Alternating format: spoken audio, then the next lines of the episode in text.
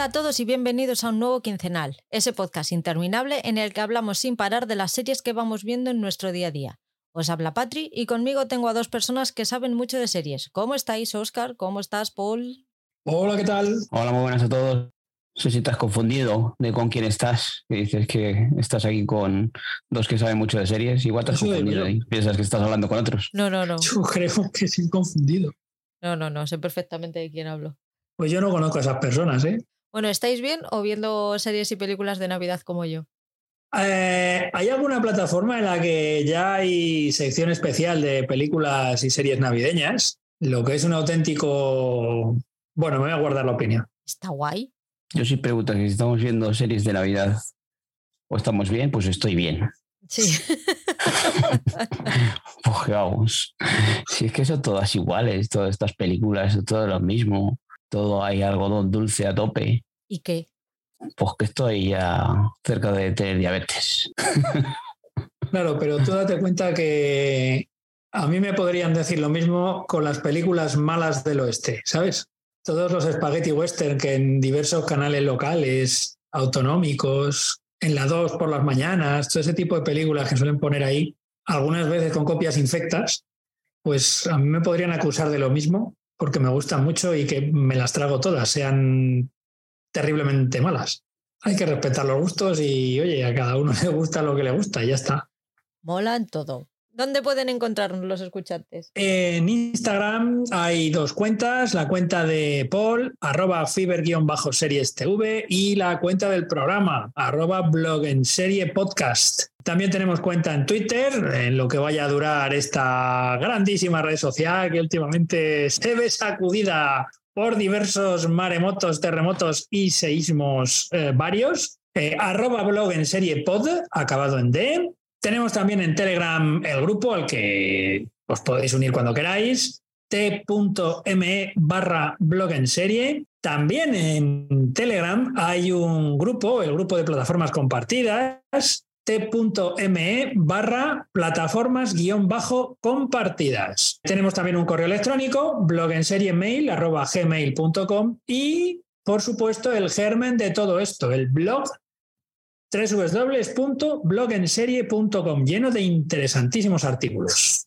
Paul, ¿nos quieres contar algo más sobre el grupo de plataformas compartidas? Mm, Pues eso, que ahí nos podéis encontrar y ir formando, que vamos formando grupos o para cuentas nuevas de, cualquier plataforma que esté de forma legal en España. O si tenéis alguna, eso, alguna suscripción a alguna plataforma que la tengáis vosotros solos, pues oye, os ponéis en contacto con nosotros, eh, o entráis en el grupo de Telegram y allí pues, oye, pues podéis compartirlas con, otras personas y así aligerar un poco los gastos o invertirlo en, en otra plataforma que, que no tengáis y pues por, por el mismo dinerito pues poder tener acceso a más plataformas. Gracias por apoyarnos. Ya sabéis que podéis dar al corazoncito de iVoox si os gusta y si nos escucháis en Spotify o en Apple Podcast podéis puntuarnos con cinco estrellas para que el podcast tenga más visibilidad. Os recordamos que tenemos activo el botón de apoyar de iVoox, que cada vez soy más, y si os apetece podéis apoyarnos económicamente por una pequeñísima cantidad de dinero al mes. El contenido va a seguir siendo gratuito, pero podréis escucharlo unas horas antes que el resto. Y hemos activado también otras formas de financiación a través de un enlace de afiliados de Amazon en el que solamente con hacer clic en él ya lo activáis y sin coste adicional para vosotros, a nosotros nos llega una pequeña ayuda por cada compra que hagáis. Por otro lado, y si lo que queréis es hacernos llegar una ayuda puntual sin mayor compromiso, podéis hacerlo a través de Coffee, una web de uso muy simple que os deja invitarnos a un café para que nosotros podamos sufragar los gastos del podcast. Todos estos enlaces podéis encontrarlos tanto en la web como en las notas que siempre dejamos al final de cada programa. Eh, Hay noticias sobre nuevas tarifas en otra plataforma. Parece que Netflix ha abierto la veda, ¿no, Oscar? Y ahora Disney Plus ha subido también al carro y anuncian subida de precios y nueva tarifa con anuncios de momento en Estados Unidos. Sí, no, no sé más. Eh, a partir de primeros de diciembre en Estados Unidos, la tarifa en la que o que se tenía eh, el precio que se pagaba habitualmente por el, por el contenido de Disney más, pues eh, ahora va, vas a seguir eh, disfrutando de ese contenido, pero con publicidad. Evidentemente, siendo un canal como Disney o una plataforma como Disney que fundamentalmente va dirigido a lo que va dirigido, pues no todos los anunciantes podrán poner su publicidad ahí. Creo que son cinco minutos de publicidad por hora, aproximadamente, unos cinco minutos de publicidad por hora. Y bueno, eh, esto va a ser en el Disney Más de Estados Unidos. También esos combos que hacían en Estados Unidos en los que uno se podía, y salía más barato además, se podía suscribir a varias plataformas del, grupo de la Disney, es decir, Disney más, Hulu o, ESPN más, el canal de deportes. Bueno, pues todos esos combos también, también suben sus, sus precios, ¿no? En el caso de no querer publicidad. Creo que es eh, lo más razonable otra cosa es que me guste o que esté de acuerdo con, las medidas que toman, pero es lógico y razonable que tomen estas medidas, puesto que, bueno, pues entró en una carrera por la subida del mayor contenido posible a la búsqueda y captura del mayor número de suscriptores posible. Eso implica una inversión y si Disney, que ya Imaginaos el catálogo ingente que tiene ya de, series y de películas. Pues eh, ya ha tomado estas medidas. Imagina, imaginaos entonces en el caso de, Netflix, ¿no? que ya, ya tomó esta, esta medida de la suscripción eh, hace ya algún tiempo en Estados Unidos y que aquí ya están publicitando. Que creo que aquí la nueva tarifa de Netflix, ¿cuándo comienza, ¿cuándo comienza a funcionar? Ya, ya está. Pues eso. Yo a mí me parece lógico porque se había entrado en una dinámica fatal y, es que yo no sé si esto lo piensan a, largo o a medio plazo. No, no sé si los, los ejecutivos que ganan cientos de millones al año eh, y que se supone que lo ganan porque tienen un cerebro con el que piensan a, medio y a largo plazo, eh, pues no entiendo que esto no, no, lo, no lo tuviesen previsto, ¿no? no, no sé, no sé cómo funciona este mundo ya, no. No sé, a mí me da la sensación de que esto ya em, va a empezar a, decaer. Es lógico lo que tú dices, que lanzaron buenos, buenos precios para, mm, para atraer a la gente, pero estamos a las puertas de una nueva crisis y la gente de lo primero que va a prescindir es del entretenimiento. Es lógico. Yo antes que ver una serie yo prefiero comer me da la sensación de que van a tener que empezar a replegar cuando vean que todo esto no les, no les funciona y van a tener que empezar a, unirse y a envainarse todas sus cositas, porque en vez de cambiar la estrategia de contenidos, lo que están haciendo es cada vez pedir más y más y más y más dinero. Entonces, a mí me parece fenomenal que tú me quieras sangrar cada vez más, pero si tú no me das mejor contenido o más calidad, como comprenderás, yo no te voy a... Eh, mi bolsillo es finito, ¿sabes? Mi padre no es Amancio Ortega, ya me gustaría. Es lo que hay.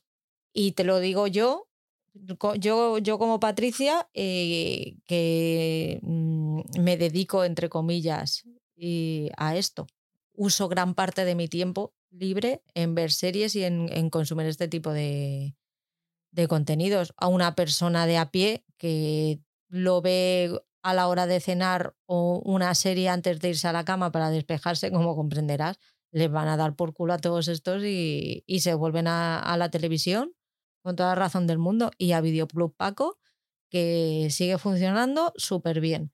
No sé, lo que llevamos mucho tiempo diciendo, que, esto al final pues nos está llevando a eso o, tenemos la sensación de eso, de que, que se van a tener que ir uniendo plataformas para, para poder seguir adelante. Porque gigantes como Netflix o Disney que, que den pérdidas o HBO, hemos visto últimamente también cómo está recortando. Pues si quieren seguir dando, dándonos ese material que nos va llegando, nos estaba llegando, y, seguir manteniendo suscriptores, pues tendrán que hacer algo, no solo meter publicidad, porque pues no sé, nosotros desde donde lo vemos o con la gente también que, hablamos, que, está metida en el mundillo de las series, pues esto de, los anuncios pues no nos hace ninguna gracia. Y estar pagando para ver anuncios, pues eso. Al final, no sabe, dices tú que Videoclub Paco funciona bien.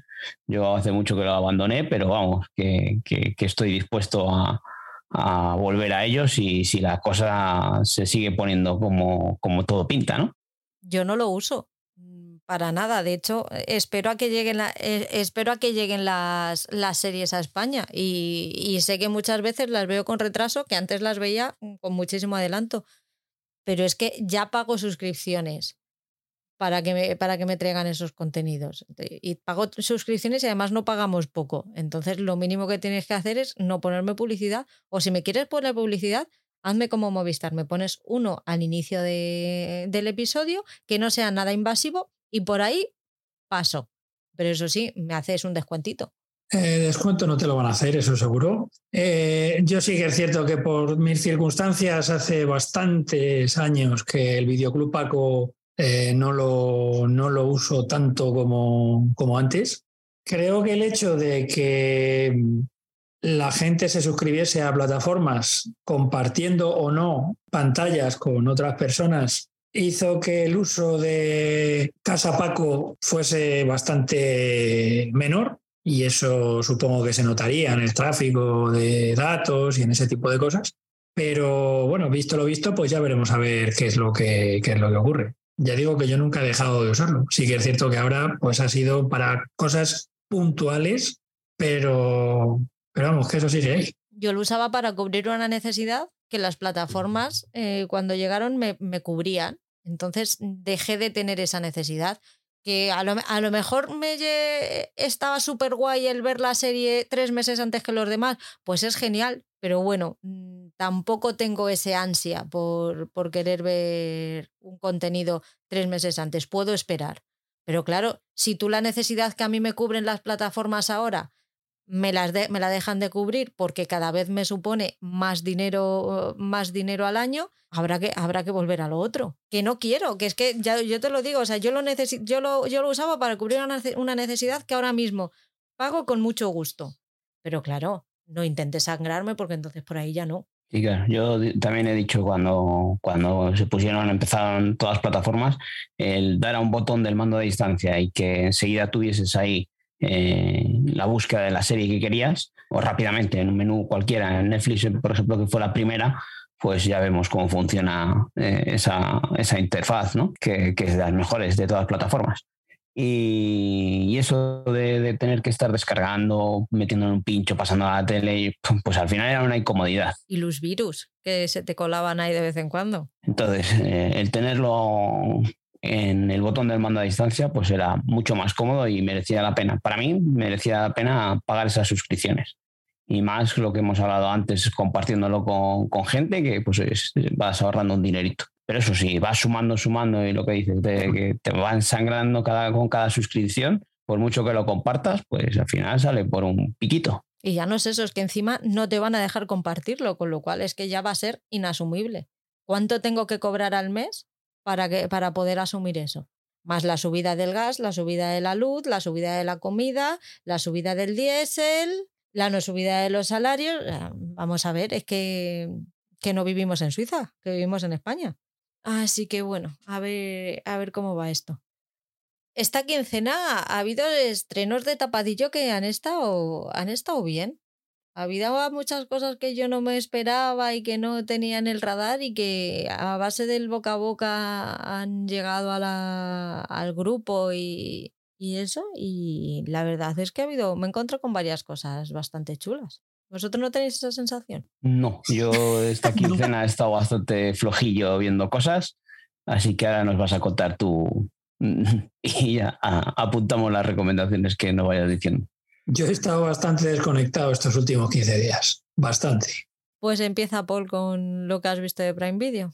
Bueno, yo en Prime Video sigo con, con The Peripheral, es con una de esas series semanales que voy viendo semana tras semana. Esta semana, por ejemplo, todavía no lo he visto, el, episodio de esta semana, pero es una serie que, que, me está gustando mucho. Ya habíamos hablado que era una serie de ciencia ficción que, de los creadores de Westworld. Creo que es una serie más cómoda de ver que Westworld. Eh, creo que todo lo que nos plantean, todos los enigmas que nos plantean, eh, todas las tramas, eh, son más clarividentes, no, no, no se enredan en diálogos profundos y, creo que es una, una serie más eh, que puede llegar más a todos los públicos.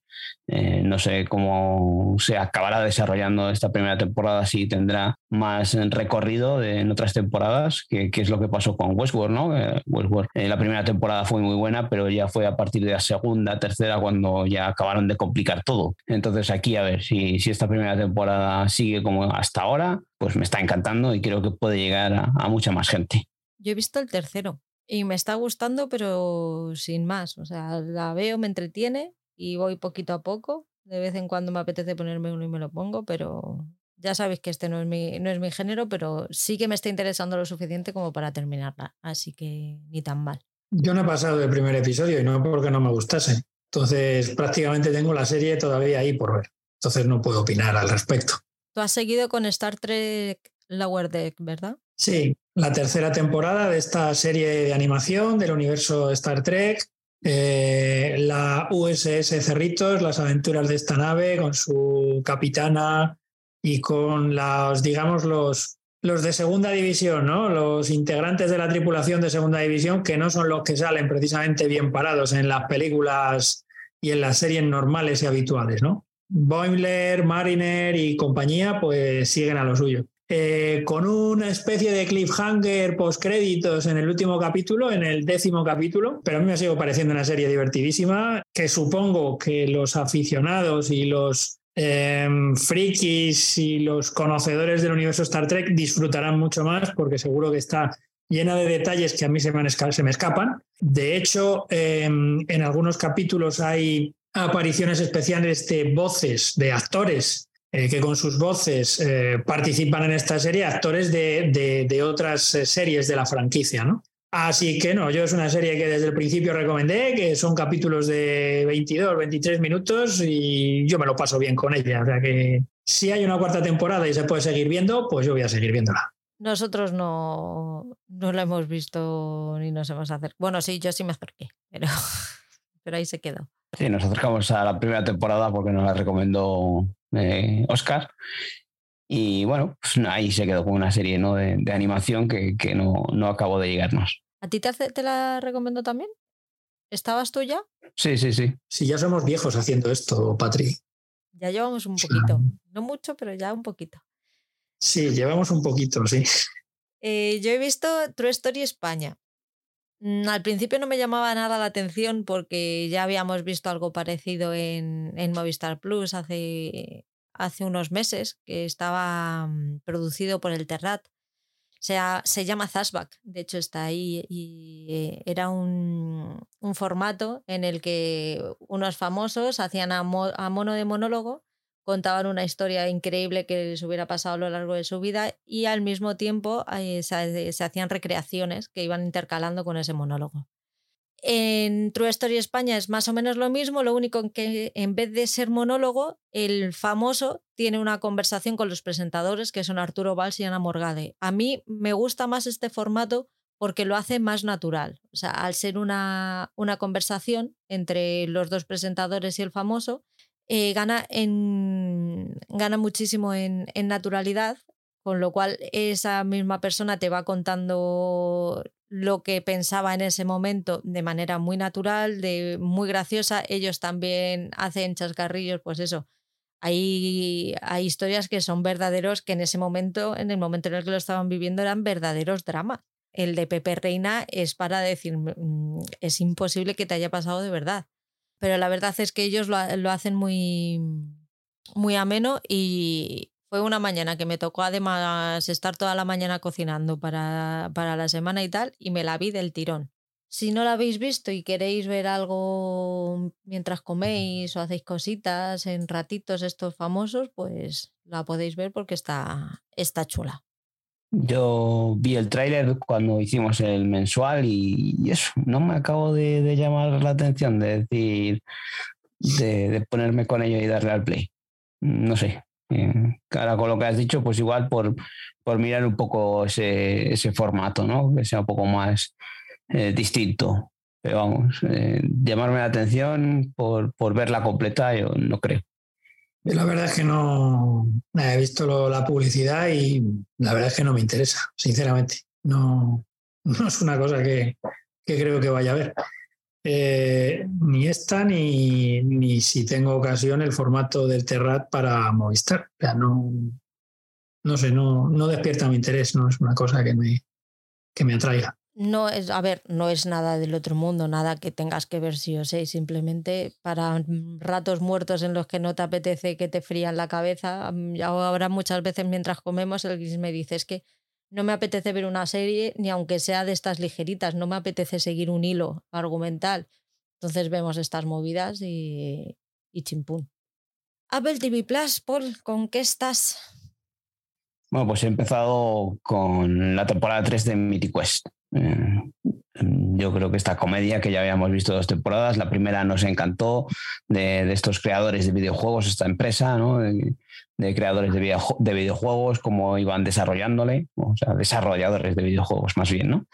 Eh, la primera temporada nos encantó, con un humor bastante fresco, distinto, un tipo sitcom, y la segunda, la segunda temporada nos dejó un poquito más fríos, que enredándose un poco más en tramas eh, más dramáticas o enfocando, llevando el foco a, otros sitios, no, no, más a no tanto a la comedia.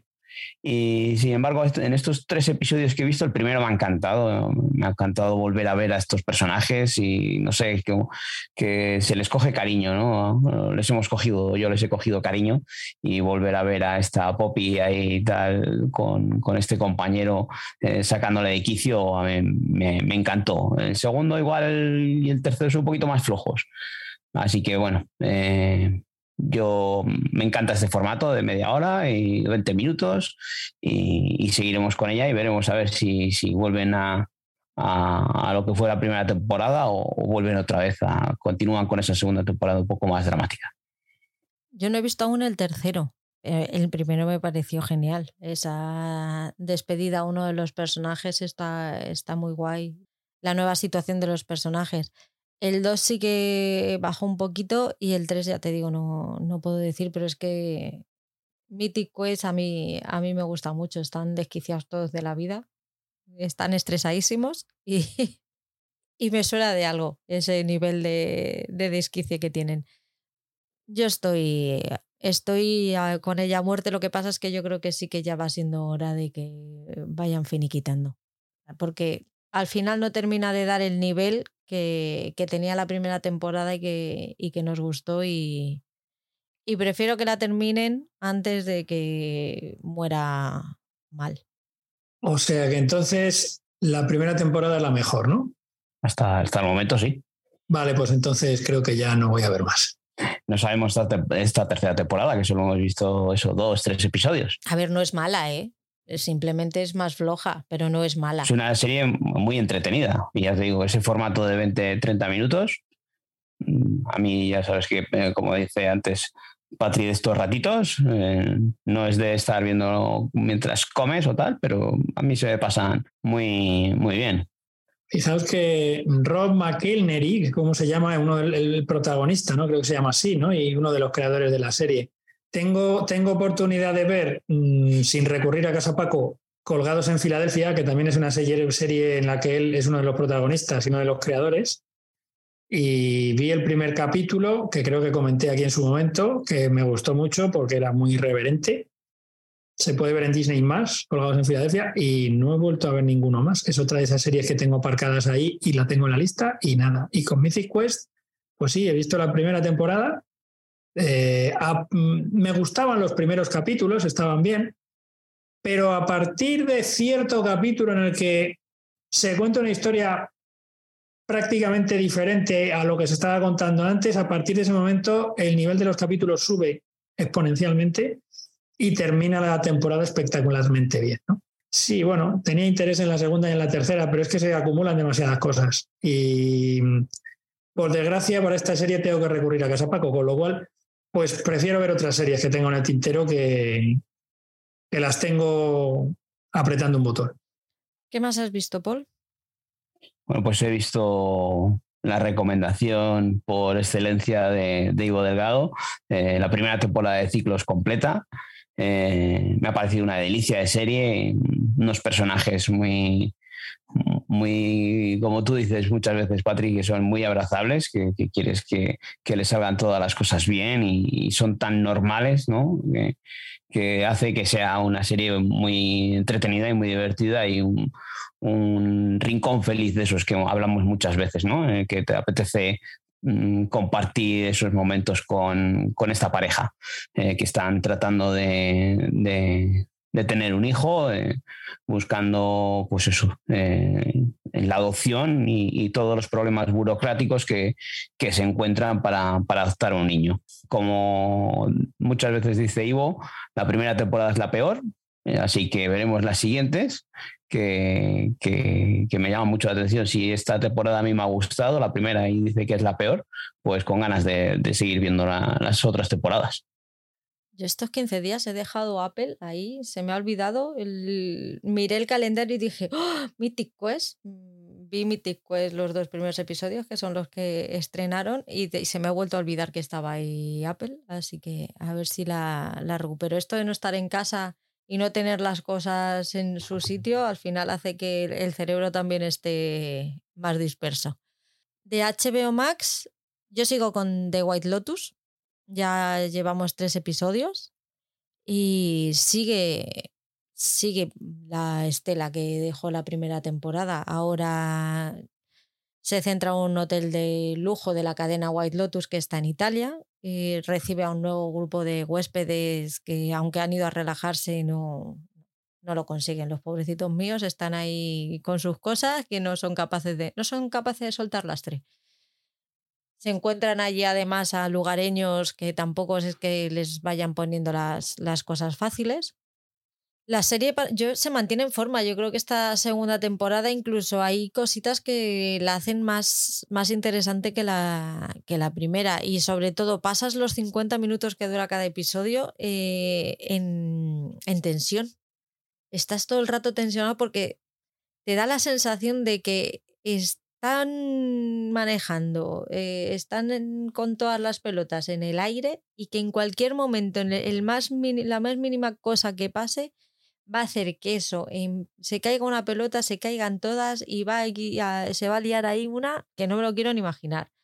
Algo ya nos han dejado entrever al inicio de en los cinco primeros minutos de, de la serie, pero bueno, queremos saber el por qué, por qué se llega hasta ahí y ya también te digo, que es totalmente normal y lógico, tal y como se están dando las cosas, que las cosas vayan a terminar como el Rosario y la Aurora.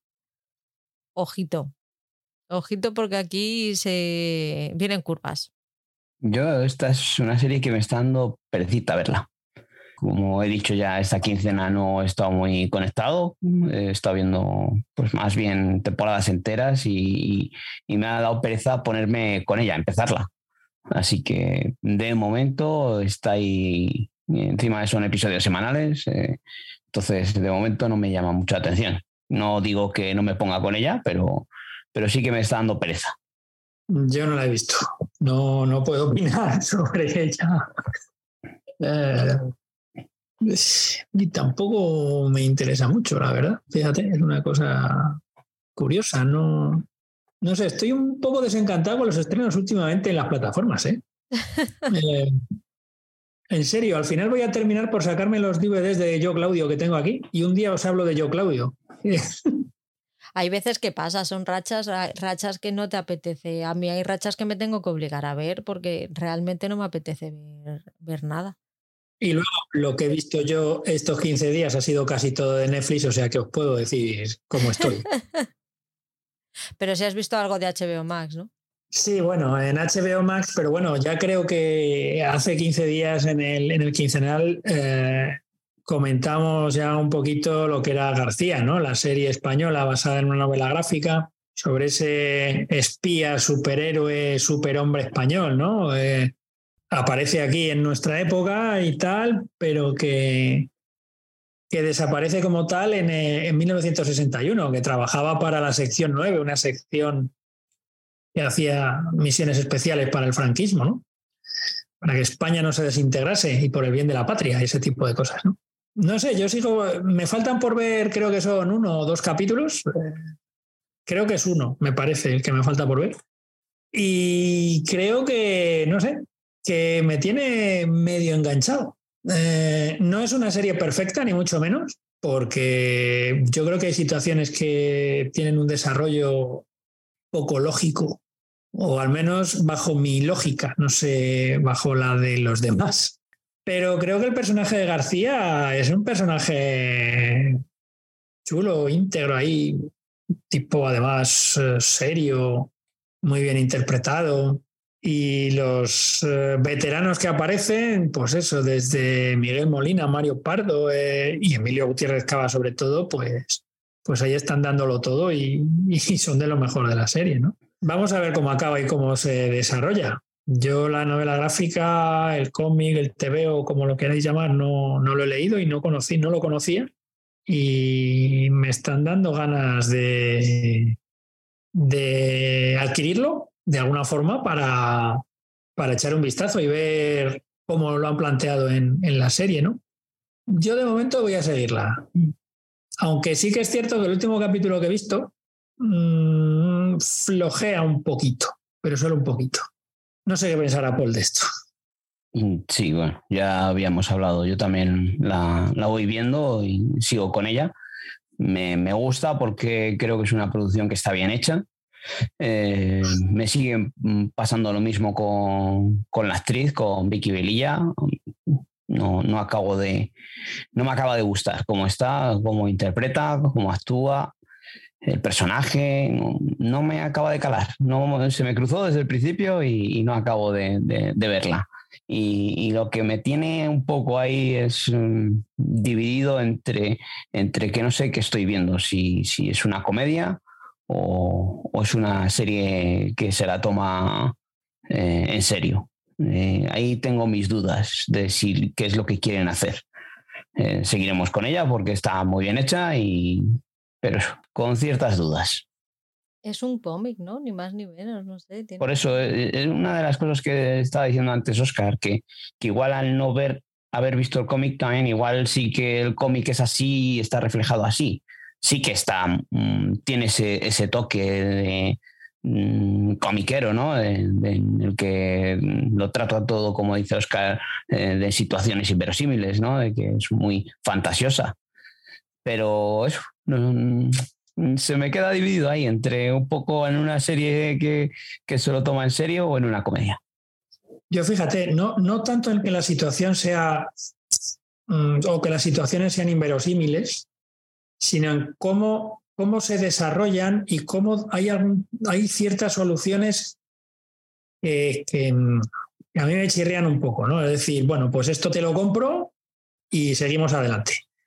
Eh, yo es que, mm, por ejemplo, en el caso que dices tú de, la, de la protagonista femenina, yo lo que no me creo es que pueda ser hija de Emilia Gutiérrez Java. A mí eso me pasa mogollón. Sí, sí, y sí. me explico, me explico. Es decir, se supone que está en, en, la universidad o que ha terminado la universidad hace poco, que ha entrado, está como becaria en, en un medio de comunicación, del cual, bueno, pues pasa lo que pasa. Eh, pero claro, es que estamos hablando que su padre, por muy joven que fuese, nos le sitúan en el primer capítulo en 1961.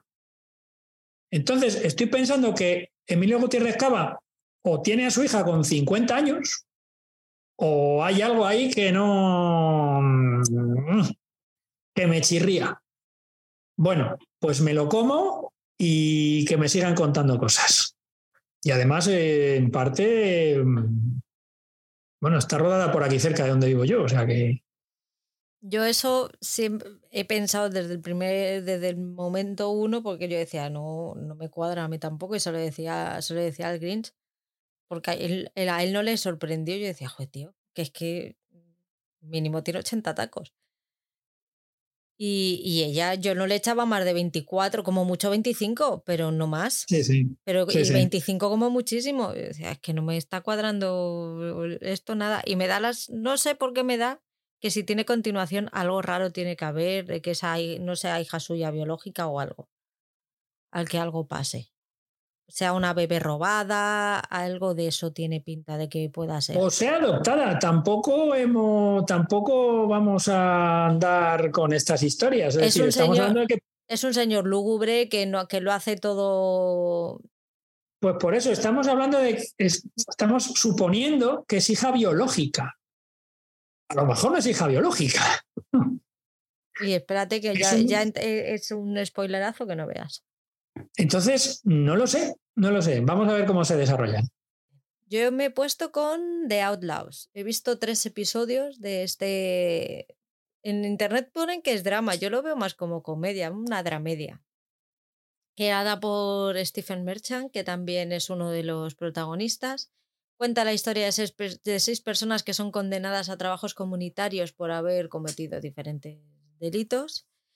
Y la, la, serie nos va llevando eh, por sus vidas, tanto en el pasado, con lo que les llevó a, a los trabajos sociales, a, a llegar a, a, ser condenados a trabajos sociales, tanto en el presente, en el momento, en el ratito que están haciendo, cumpliendo condena, como después, cómo se van cómo van sus vidas y cómo el haber conocido a esas personas en los trabajos sociales les cambian la dinámica de sus vidas. De repente forman a pasar parte de esas, de, esas otras cinco personas con las que no tienen absolutamente nada en común y cómo se van influenciando los unos, los unos a los otros. Además, con el paso de los episodios vamos descubriendo que la trama, aquello que les ha llevado a cada uno de ellos a ser condenados a, esos trabajos sociales, están relacionada con la de los demás de alguna manera. Tiene unos personajes muy, muy bien perfilados, son todos diferentes. De hecho, lo, lo, dice una de ellas en, al principio de, de la serie, que, que, están cumpliendo todas las cuotas de una, de una buena serie, todos los estratos sociales. Y está, está muy bien, tiene mucha crítica social, tiene comedia eh, pues de, toque inglés como es Stephen Merchant. Si le conocéis y habéis visto algo de, su, de sus series, pues sabéis lo que hay. Y si no la habéis visto, yo os la recomiendo para que, para que la veáis porque está guay. Además, tiene dos temporadas. Aquí de momento solamente tenemos la primera completa, pero hay dos temporadas, así que no nos vamos a quedar con las ganas. Yo esta sí que es una serie que me apetece verla. Sí que nos comentó Ivo eh, el otro día, ¿no? Algo, y ya nos llamó, ya me llamó bastante atención y, creo que sí que es una de esas series que, que, me tengo que poner con ella. Sí, totalmente de acuerdo con Paul. Además, Stephen Merchant es un tipo, tú le ves y no tiene pinta de ser un ni actor, ni escritor, ni nada. Además, es un tío alto, enorme, envergadura descomunal. Pero sí, eh, creo recordar que era responsable con Ricky Gervais de The Office, la versión británica. Y también hace, ha hecho otras películas por ahí y demás. O sea que sí, sí, es una serie que tiene muy buena pinta. Interesante. He visto también la cuarta y última temporada de Silena. Silena y Chef. Ya es oficial que está cancelada. A mí me da pena porque yo pasaba muy buenos ratos con esa mujer. Es verdad que en esta última temporada su amiga Raquel me ha puesto muy nerviosita que ya me estaba sobrando. Pero a mí me hace mucha gracia porque son chicas de 30 años con vidas totalmente de adolescentes total que dices, ojalá yo con 30 años hubiera podido seguir manteniendo esa forma de ser, por favor, porque hubiera querido decir que no, que no tenía problemas. Son muy bobas, muy bobas, pero eh, Serena se, hace querer, además es súper trabajadora, aprende súper rápido, tiene otra vez, me parece que este tiene otros 10 episodios, vuelve a, mm, vuelve a cocinar con el primer chef con el que cocinó, con el, con el francés de la tortilla francesa. Sí que a lo mejor es un, un poquitín más aburrida que las anteriores, aunque tiene un cierre que está genial porque en el último episodio ella está conectando la tele, le, le, empiezan a decir que tiene problemas que tiene problemas de conexión y le aparece el último chef, le aparece en su casa para cocinar con ella. Locura total y absoluta, claro, ella que estaba acostumbrada a ir a su ritmo y tal, el otro va y le mete caña. Está muy bien, aunque sea si, os, si habéis visto algo de esta de este reality y os apetece ver cómo termina, yo me pondría el último porque está súper, súper divertido, de verdad. Yo no me llegué a, ver nada, nada, nada, nada. No me llama nada la atención. Ya sabéis que a mí estos de los programas de cocina no, no es lo mío. No, no, no es como las series de estas de época que de vez en cuando pues puedo ver alguna. Pero, pero esto de estos realities de cocina no, no les acabo de entender. Pero es Selina. Pues era Selina, pero no sé. Ya tengo bastante con ver a, lo que hablábamos el otro día de Masterchef de Celebrity, que lo veía antes y ya lo he dejado de ver. Esta temporada ni, ni sé quiénes estaban allí. Y, ya bastante he tenido esta quincena con, con ver a, a, Paris Hilton, que luego hablaremos de ella. Nada, yo ahora lo que quiero son programas de gardening. Como que las petunias me queden bien. Ya está. Eso es lo que quiero. Bricomanía. Oye, ¿qué tal la brea? Que al final te has puesto con el puteo de Sonia. Sí, claro, había que, ver eh, algo de lo que nos han estado enviando los audios y ese puteo que, ya visteis vosotros. He visto el primer episodio y, joder, esto es el primer episodio brutal, ¿eh? Es fantástico, tiene un ritmo, pero claro, claro, esta serie en los 2000 lo habría petado. Pero ahora los efectos especiales esos que hay por ahí, mm, todas esas situaciones que plantean por ahí que, ya hablasteis vosotros eh, el otro día, que a cual menos creíble. Aquí por lo menos cuando caen en el agujero se plantean decir, hostia, pues vamos a, a, provisionar de los suministros que encontremos por ahí, de agua y comida, no como en, como en aquella de, de Island, ¿no? Que, que se ponían a tomar el sol tranquilamente. Aquí por lo menos tienen un poco de cabeza. Otra cosa es que después de haber caído en ese agujero te aparezcan los packs de, botellines de agua precintados de, plástico y, lo mejor es ver ese pack de, de agua con gas, ¿no? Eh, botellas de vidrio, ahí bien enterito, ahí colocadito. Pues eso, es... Product placement. Es una suma de, cosas que, son totalmente inexplicables y, y es, no sé, ya te digo que, esto de los 2000, pues es una... Mm, lo que llaman es un high concept, ¿no? Esto de que te meten un episodio piloto con, que puede tener ahí mucha trascendencia, pero que ahora mismo, pues después de ver el primero, pues de esto de que dices, no, no puedo ver más, porque, porque encima ya me habéis contado de que las cosas van a peor, así que, pero si a alguien le apetece ver algo que no le coma la cabeza, esta es una serie, pues eso, para verla sin, sin más pretensiones. Pero vamos, eh, lo, jodido es eso de que eh, se acaba de estrenar la segunda temporada. O sea, que, ver una primera temporada así ya es mala y, sabiendo que... Porque si dices, es una temporada con final, pues bueno, pues igual me lo puedo plantear. Pero ya con dos temporadas, me da que se va a quedar en ese primer episodio. Es un, gran puteo porque es una serie que, que es merece la pena ver ese primer episodio y, ver todos esos detalles de los que ya hemos hablado y, saber valorarlo y decir, joder, pues sí que es mala, sí que tiene todos esos fallos y todos esos clichés que, tanto hemos visto ya. Termínatela, Paul. No, no, no, no, no. Mira, que yo soy de, de, que le gustan estas cosas, ¿eh?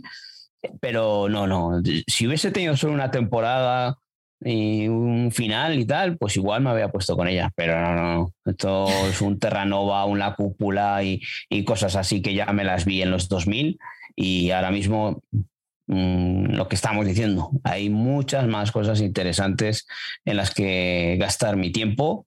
Eh, creo que os lo dije en el grupo de Telegram, que había perdido 40 minutos de ver una, una serie decente por ver el puteo de, de Rosa, de Sonia, perdona. ¿Cómo eres? Yo como ya tengo cierta edad y peino canas, seguro que nadie se acuerda, porque aquí estamos hablando de que hay un agujero ahí, hay unos desaparecidos, pero resulta que vemos a los desaparecidos que están como en otro lado, ¿no? Y esto de saltar de, tiempo, saltar de realidad, me ha venido a la cabeza una serie que tiene muy poquitos capítulos, eh, creada por Roderick Taylor, que se llamaba Otro Mundo.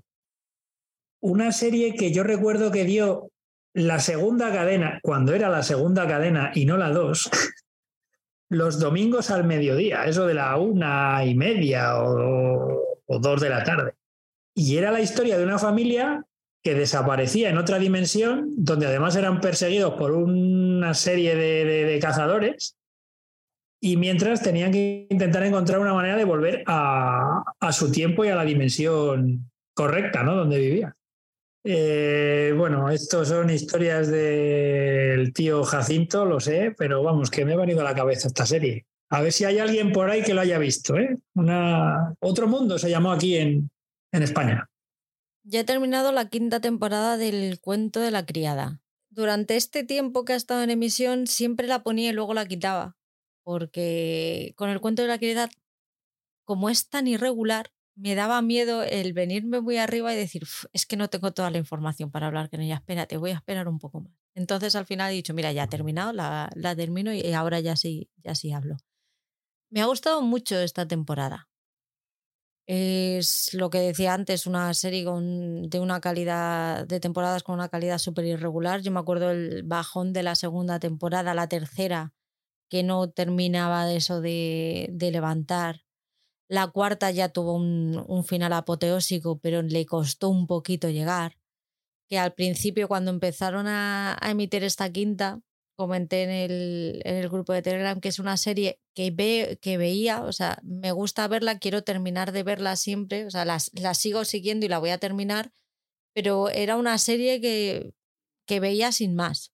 Ya llegaba, llegó un punto en el que quiero terminar de ver, quiero ver qué coño hace esta mujer y cómo termina, pero ya era más por cariño al personaje que porque la, la serie realmente lo mereciera. Esta quinta temporada lo, lo merece, es una buena antesala de, de, la temporada final. Ya por fin los, personajes están posicionados en el tablero para jugar la, la última partida. Sigue muy fiel a su mismo, tiene el mismo lenguaje audiovisual que hoy vamos a decir de Elizabeth Moss, que es una puta bestia. Eh, dirige muchísimos de los episodios de, de esta temporada solamente puedo decir cosas buenas. La verdad es que se ha puesto muy interesante y he pasado de la indiferencia más absoluta al jolín. A ver si pasa este año pronto porque quiero ver la nueva temporada. Yo no he tenido nunca, eh, sí que he oído hablar muy bien de ella, os he, os he oído a vosotros y demás, y no sé, no me ha traído nunca el, el verlo. No sé si por la historia o porque no estoy en el momento adecuado para acercarme a ella, no lo sé, no, no me atrae, ¿no? es curiosísimo. Y, y, estamos hablando de que están emitiendo la quinta temporada. Elizabeth Moss es una actriz que me gusta muchísimo. De hecho, tengo muchas ganas de ver qué es lo que hace la versión nueva del Hombre Invisible que se estrenó hace, hace algún tiempo en la pelea en cine. Estuve viendo, creo que os comenté, aquella serie que se desarrollaba en, creo que era Nueva Zelanda, que se podía ver en RTV Play, uh, y ahí también estaba muy bien. Pero no sé, no sé, no me atrae, no me atrae.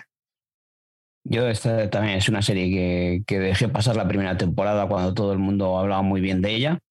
Eh, fue esa serie que dejé ahí pues para verla un poco más adelante pero llegó el bajón ese que, que hice Patri de esa segunda temporada y, que no acababa de remontar. Y entonces em, va a ser de, de, esas series que se va a quedar ahí, porque em, pues es otra de esas que digo, que, que me da pereza eh, ponerme ahora con ella. Aunque la primera temporada sea muy buena, si luego me tengo que aguantar otras dos temporadas de bajón, pues mm, sabiéndolo, no me voy a meter con ella. Estoy viendo la nueva docuserie también de HBO Max que se llama La Sagrada Familia. Eh, la estrenan el 24 de noviembre, que yo creo que más o menos por esa fecha, ese día o uno o dos días después eh, se publicará esto.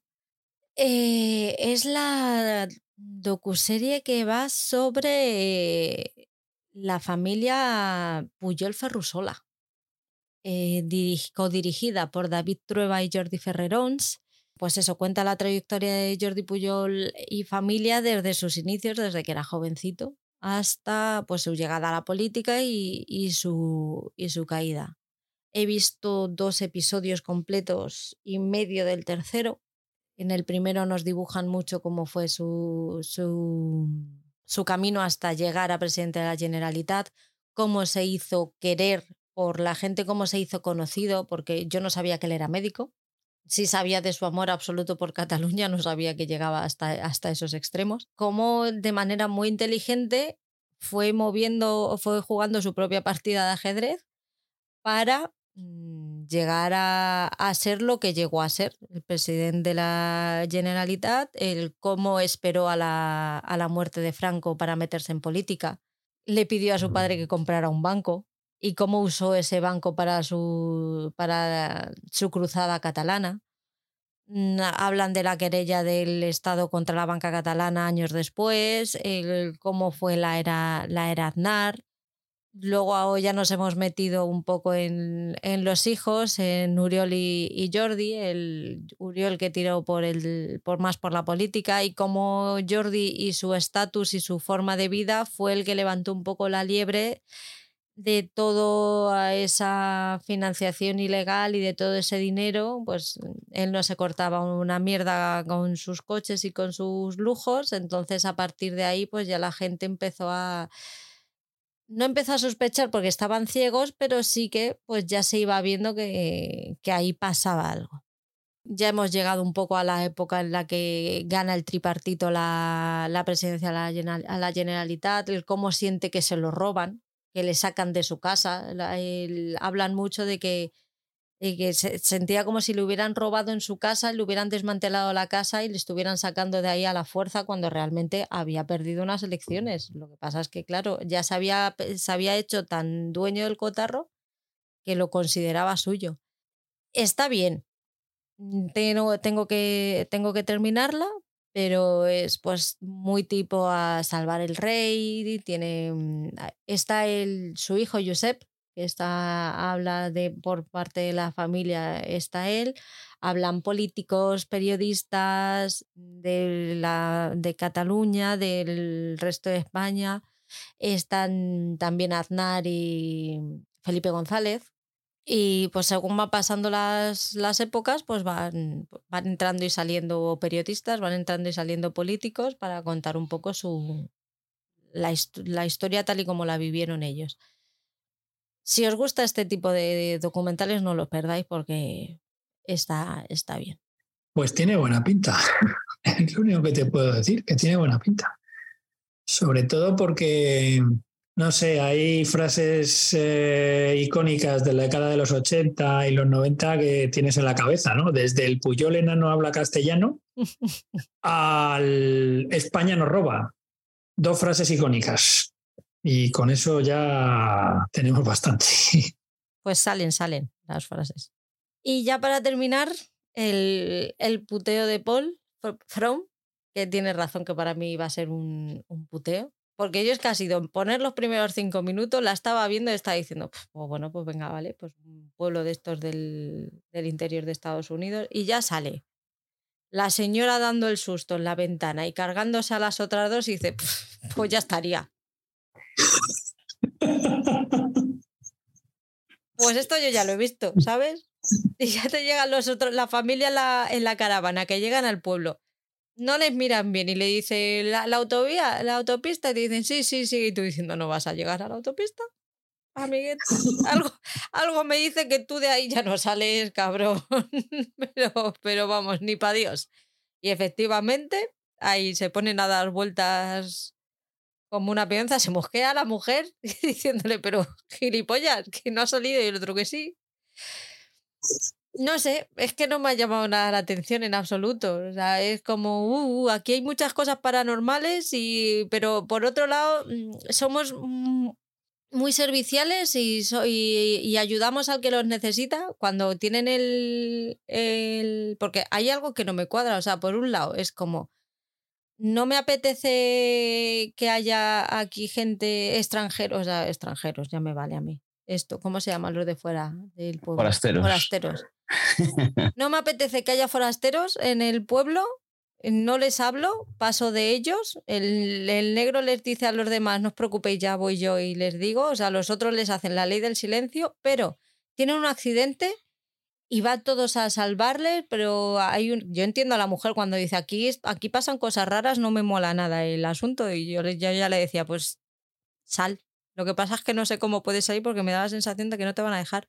Pero por un lado es como, no te queremos, no os queremos aquí con nosotros porque mm, la situación que tenemos no queremos que la sepa nadie más. Pero por otro lado, fíjate qué majos somos y cómo os cuidamos y no vamos a dejar que os pase nada. Claro, tú no vas a dejar que les pase nada. Luego, cuando le abran la ventana al, a la señora mayor, ya se, las, ya se los carga ella. Entonces, no, no, no tiene ningún sentido para mí. Yo tengo que decirte que luego, con el desarrollo de la temporada, todo tiene sentido. No tiene ningún sentido. ¿Para qué los vas a salvar si luego la señora se los va a cargar? No tiene sentido. Que sí, que sí, que Patrick. Que luego si la ves, la temporada tiene todo sentido. Que no, Claro que no, porque no es terminar la temporada, ¿no? evidentemente que no. Claro, pues pero- entonces no pero va a yo tener creo- sentido. Es una, una serie que está bastante bien, ¿eh? Eh, Eso que estás diciendo, pues eso es lo que es el, el primer episodio del piloto eh, en el que te introducen un poco y te dejan con toda esa intriga. Es decir, tú, joder, no me cuadra lo que estás diciendo tú, ¿no? No me cuadra. Pues luego a lo largo de la temporada, pues van explicándote. Pues eso, qué qué- qué es lo que hacen esas personas en ese pueblo y, y todo lo que pasa con esas eh, personas que aparecen por las ventanas por la noche. Tienen que, o sea, los de la caravana tienen que llegar por algo o, o han tenido la mala suerte de terminar ahí y ser absorbidos por ese pueblo. Pero eso es spoiler. No te puedes Pues, contar pues, eso porque es, que no la voy, spoiler. es que no la voy a ver. Ya, pero, pero- para el resto de la gente que la quiera ver, pues no puedo decir qué es lo que pasa Claro. con, esto, con esta gente que lleva al pueblo. Bueno, pues luego me lo cuentas. Mira, como dicen en la radio, a micrófono cerrado si quieres. No estoy Vale, nada vale. contenta yo con esto, que lo sepáis. Pues yo invito a la gente que se ponga con ella, que es una serie que es muy buena. Si os gusta el tipo de series tipo Perdidos y esas cosas, que tiene ese look y tal, yo os invito, para mí es una de las mejores series que ha habido ahora desde el verano. No es tu estilo, ya está, pero no por eso tiene que ser mala. No es buena. Es una serie que es, no es buena, de acuerdo, pero es una serie muy entretenida y que yo recomiendo a la gente. Venga, vale. Ole. Por ahí, si quieres, yo no, lo, no se lo he visto, pero venga, vale, si quieres, entretenida. Y la gente es lo mismo que tú, que va al primer episodio. Si no le cuadra nada, que la deje. No es que no me cuadre, es que tampoco me interesa, que es lo peor. Pues, pues lo mismo. Si la gente ve el primero y no le interesa, pues que la deje, pero que dé una oportunidad a ese primer episodio. Las señoras mayores en ventanas que se cargan a, a familias con un grito están muy vistas. Ya. Hay señoras mayora- mayores, hay niños, hay variedad de personajes por ahí. Pues eso. ¿Qué necesidad? Si ya en la vida real hay mucha gente que se carga a otra mucha gente sin necesidad de ponerse feo. Pero joder, pero para eso estamos viendo una serie de ficción en el que tiene sus toques sobrenaturales y, y de un poquito de terror y esas cosas. ¿Que no? Ah, bueno, para ti, No, ya está. No digas a la gente que no. no, no la veáis. y ya está. Amén, ha dicho la jefa. Hacer lo que queráis. Hay más series que hongos. Eh, ha vuelto Patri GV Acosta, que tanto decir te echamos de menos, te echamos de menos, te echamos de menos, pues a lo mejor a partir de ahora vamos a echar de más. O nos va a echar ella de más, ¿no? De- con sus puteos. Que, pero es que has abierto ahí una caja que, que, vamos, está frotando las manos. Ella está encantada. Va, disfruta. ¿Queréis que os diga cuál va a ser su puteo para los próximos 15 días? Ah, pero no hay audio. Sí, hay audio, hay audio. Por Ah, eso. vale. Os lo Nos pongo. lo cuenta. Lo cuenta, lo cuenta. Y se viene arriba, además. Ahí va. Hola chicos, buenas noches, ¿cómo están? Eh, bueno, ya estoy de vuelta por tierras españolas. Eh, espero que no me hayáis echado mucho de menos porque yo sinceramente os eché poco de menos. ¿eh? Pero bueno, que algo sí. Os escuché en los podcasts y la verdad es que me sacasteis sonrisas en, en momentos complicados y os lo agradezco y yo creo que por eso eh, os llevo en mi corazón y, y os quiero bastante. Este, bueno, que sepáis que vengo con la, con la maldad a tope. Vengo con ganas de chinchar. Este, y bueno, como esta es una oportunidad de oro que se les da a los oyentes de recomendar puteos o series buenas, ya sabéis cuál es el camino que yo he elegido, porque para recomendar series buenas ya dejo a mi amiga Franz y a Monitini, que ya son las expertas en recomendar series muy buenas, al igual que Ivo y Alberto y bueno, todos los que estamos en el grupo. Este, yo soy del lado oscuro y yo voy a recomendar un puteo. Que sepáis que tengo una libreta. Este, tengo una libreta con muchas series que, que os van a encantar. Y bueno, eh, os voy a recomendar una serie que ha levantado mucho revuelo, que cuando yo, la cuando yo os dije, hostia, la he visto toda, me, sobre todo Paul me dijo, wow, ¿cómo puede ser que hayas visto esa serie? Esa serie es buenísima. Y yo, pues mira, chico, yo también veo series buenas. Entonces, bueno, os voy a recomendar una serie que os va a encantar. Eh, y bueno, que a día de hoy me, me la seguís echando en cara algunas veces. Os voy a recomendar Georgina. Eso para empezar. Plato principal. Georgina, vais a ver episodio 1 y 2.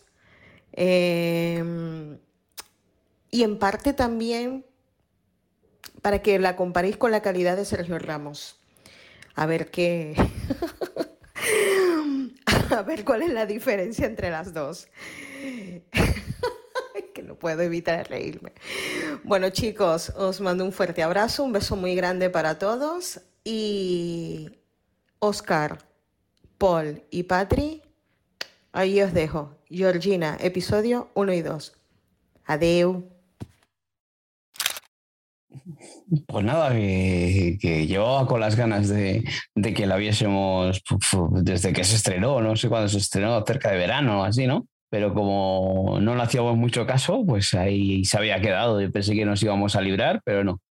Aquí viene para recomendarnos que encima que veamos dos. Igual dos es demasiado, ¿eh? Como antes eh, o, el otro día he comentado en el, grupo, que como se liena a mandarnos puteos, si varias personas nos mandan audios de puteos, dos episodios cada día, cada semana, cada 15 días, pues al final nos recomendamos una serie.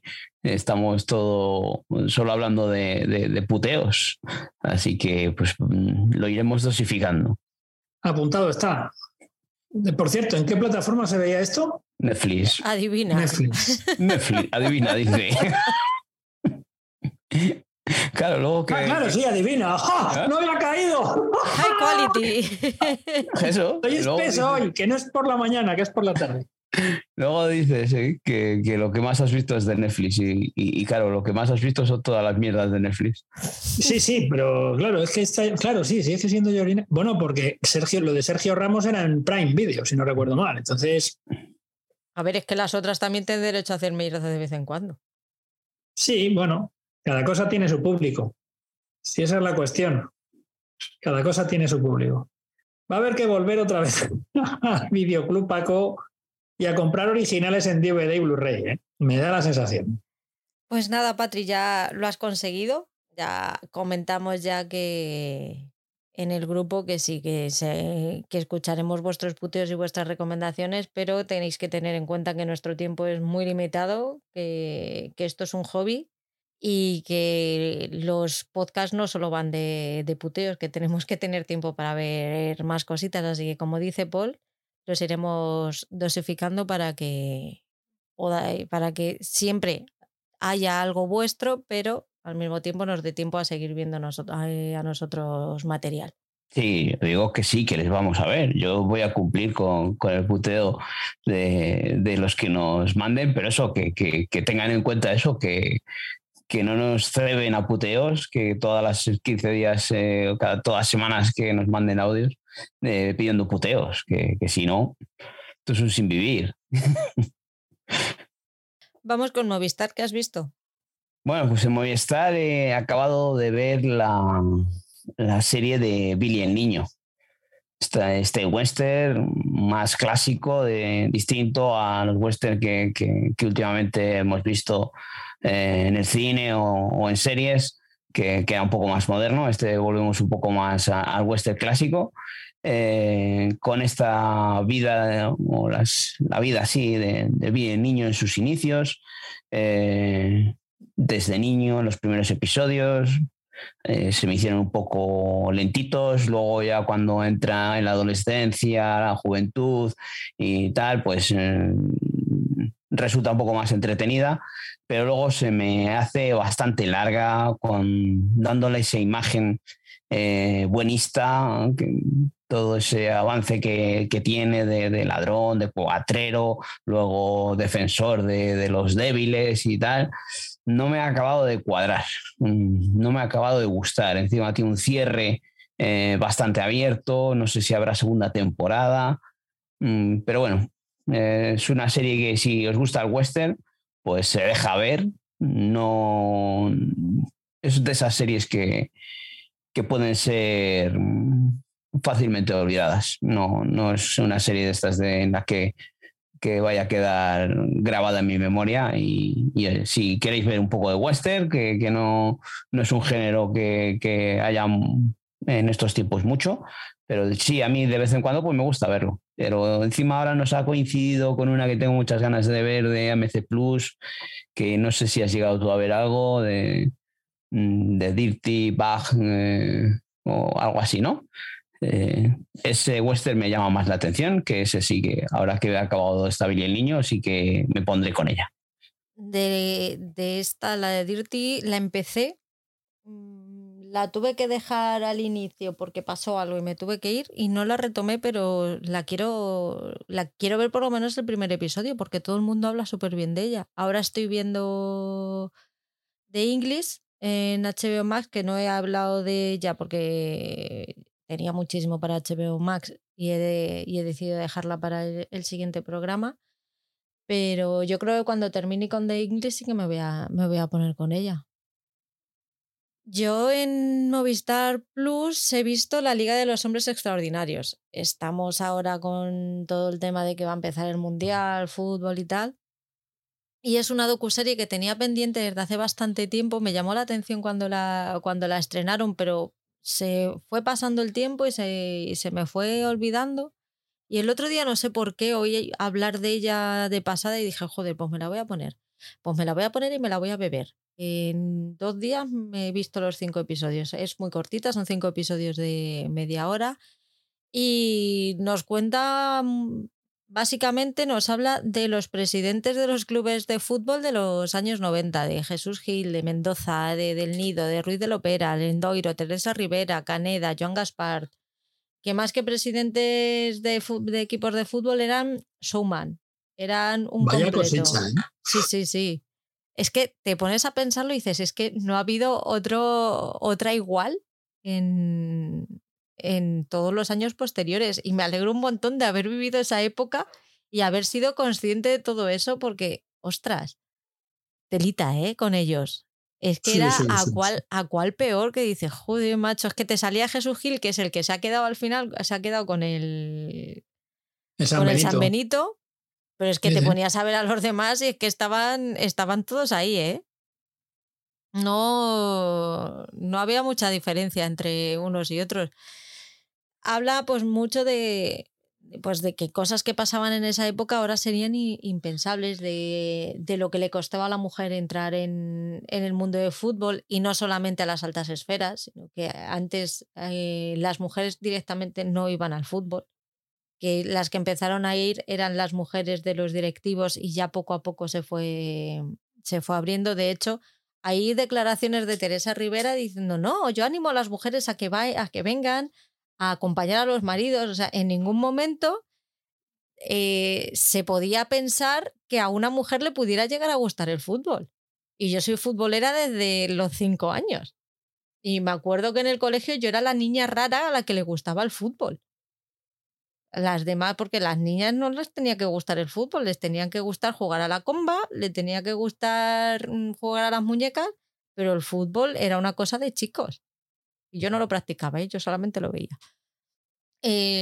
pues eh, habla de los tejemanejes, al final de cómo usaban los equipos de fútbol para hacer sus negocios, para mover, para blanquear dinero, cómo al final lo usaban para, para hacer contactos, el, poder que llegaron a tener en, incluso en la política, que si alguno de los presidentes vetaba a algún político, ese, político caía eh, en desgracia automáticamente.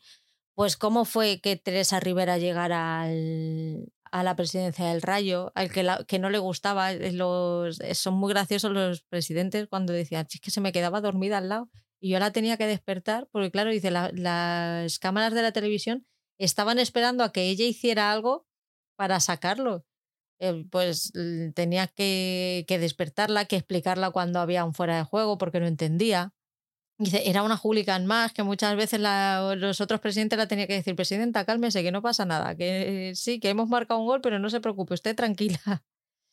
Esas cosas que, sobre todo si has vivido esa época de, de los 90 y te gustaba el fútbol ya entonces, te das cuenta de el, cómo ha evolucionado y que no somos realmente, aunque tengamos un, recuerdo de cómo era, mm, no eres realmente consciente de lo que pasaba.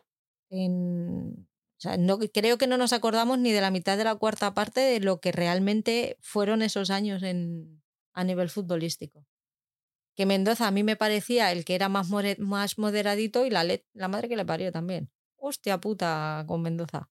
Tela. Mendoza era. ¿Cómo era Mendoza? Y bueno, esto solo hablando de los presidentes, porque si luego hablamos de la guerra entre las radios, se juntan el hambre con las ganas de comer. Algo se habla. Vaya época. Yo esto cuando vi el título, de, joder, me suena algo de superhéroes y tal, no sé Cuando vi la carátula y veo ahí que aparece el amigo Lopera del Nido, Caneda, Lendoiro, el Gaspar, dije, me cago en esto, tiene que ser una joya y, joder, pues no, no he tenido un rato para ponerme, pero sí que es algo que me llama bastante atención porque eso, volver a recordar esa época de estos presidentes barra mafiosos eh, puede ser bastante interesante. Una caja de herramientas. Que este estadio lo he hecho con mi sangre. Bueno, bueno, bueno, bueno, bueno. ¿Qué más has visto, Paul? Pues eh, he visto completa la del Inmortal esta serie que ya hablamos eh, eh, el otro día, que había visto un par de episodios, esta serie, esta producción española, basada, basada en, porque te lo dice al principio que, que todas las situaciones son ficcionadas, eh, o sea que ya de primeras ya te dan un golpe ahí diciendo, no, si aquí lo que te voy a contar no, no es la realidad, lo que quieren decir es, mm, por si acaso, no sea que haya alguno que todavía venga a darnos unas hostias. Que todavía están vivos. está basado en la banda de los Miami, estos que, se hicieron con el control de, las drogas en el Madrid de los 90, por ahí, ¿no? Y pues eso, eh, eh, está protagonizada por Alex García, que últimamente le vemos en, bastantes producciones. Eh, aquí yo creo que da ese, toque eh, que, creo que cae bien ahí en el casting, o sea, creo que aciertan. Eh, pero por lo demás, pues no sé, es una serie más de, las que hemos visto en Telecinco, mm, basándose en eso, en, no sé, sin tetas no hay paraíso o algo así, de, del que empieza abajo del todo, el pequeño camello y que luego llega a convertirse en el puto amo de, de la mafia de madrileña. Eh, sin más, está bien hecha, está bien producida, no, no es una de esas series españolas que, que es mala, ¿no? Está mal interpretada, ¿no? La producción está bastante bien, lo que pasa que es más de lo mismo que hemos visto otras veces, más de lo mismo que vimos en Fariña, por ejemplo, tal. Yo creo que es mucho mejor la, serie de Fariña.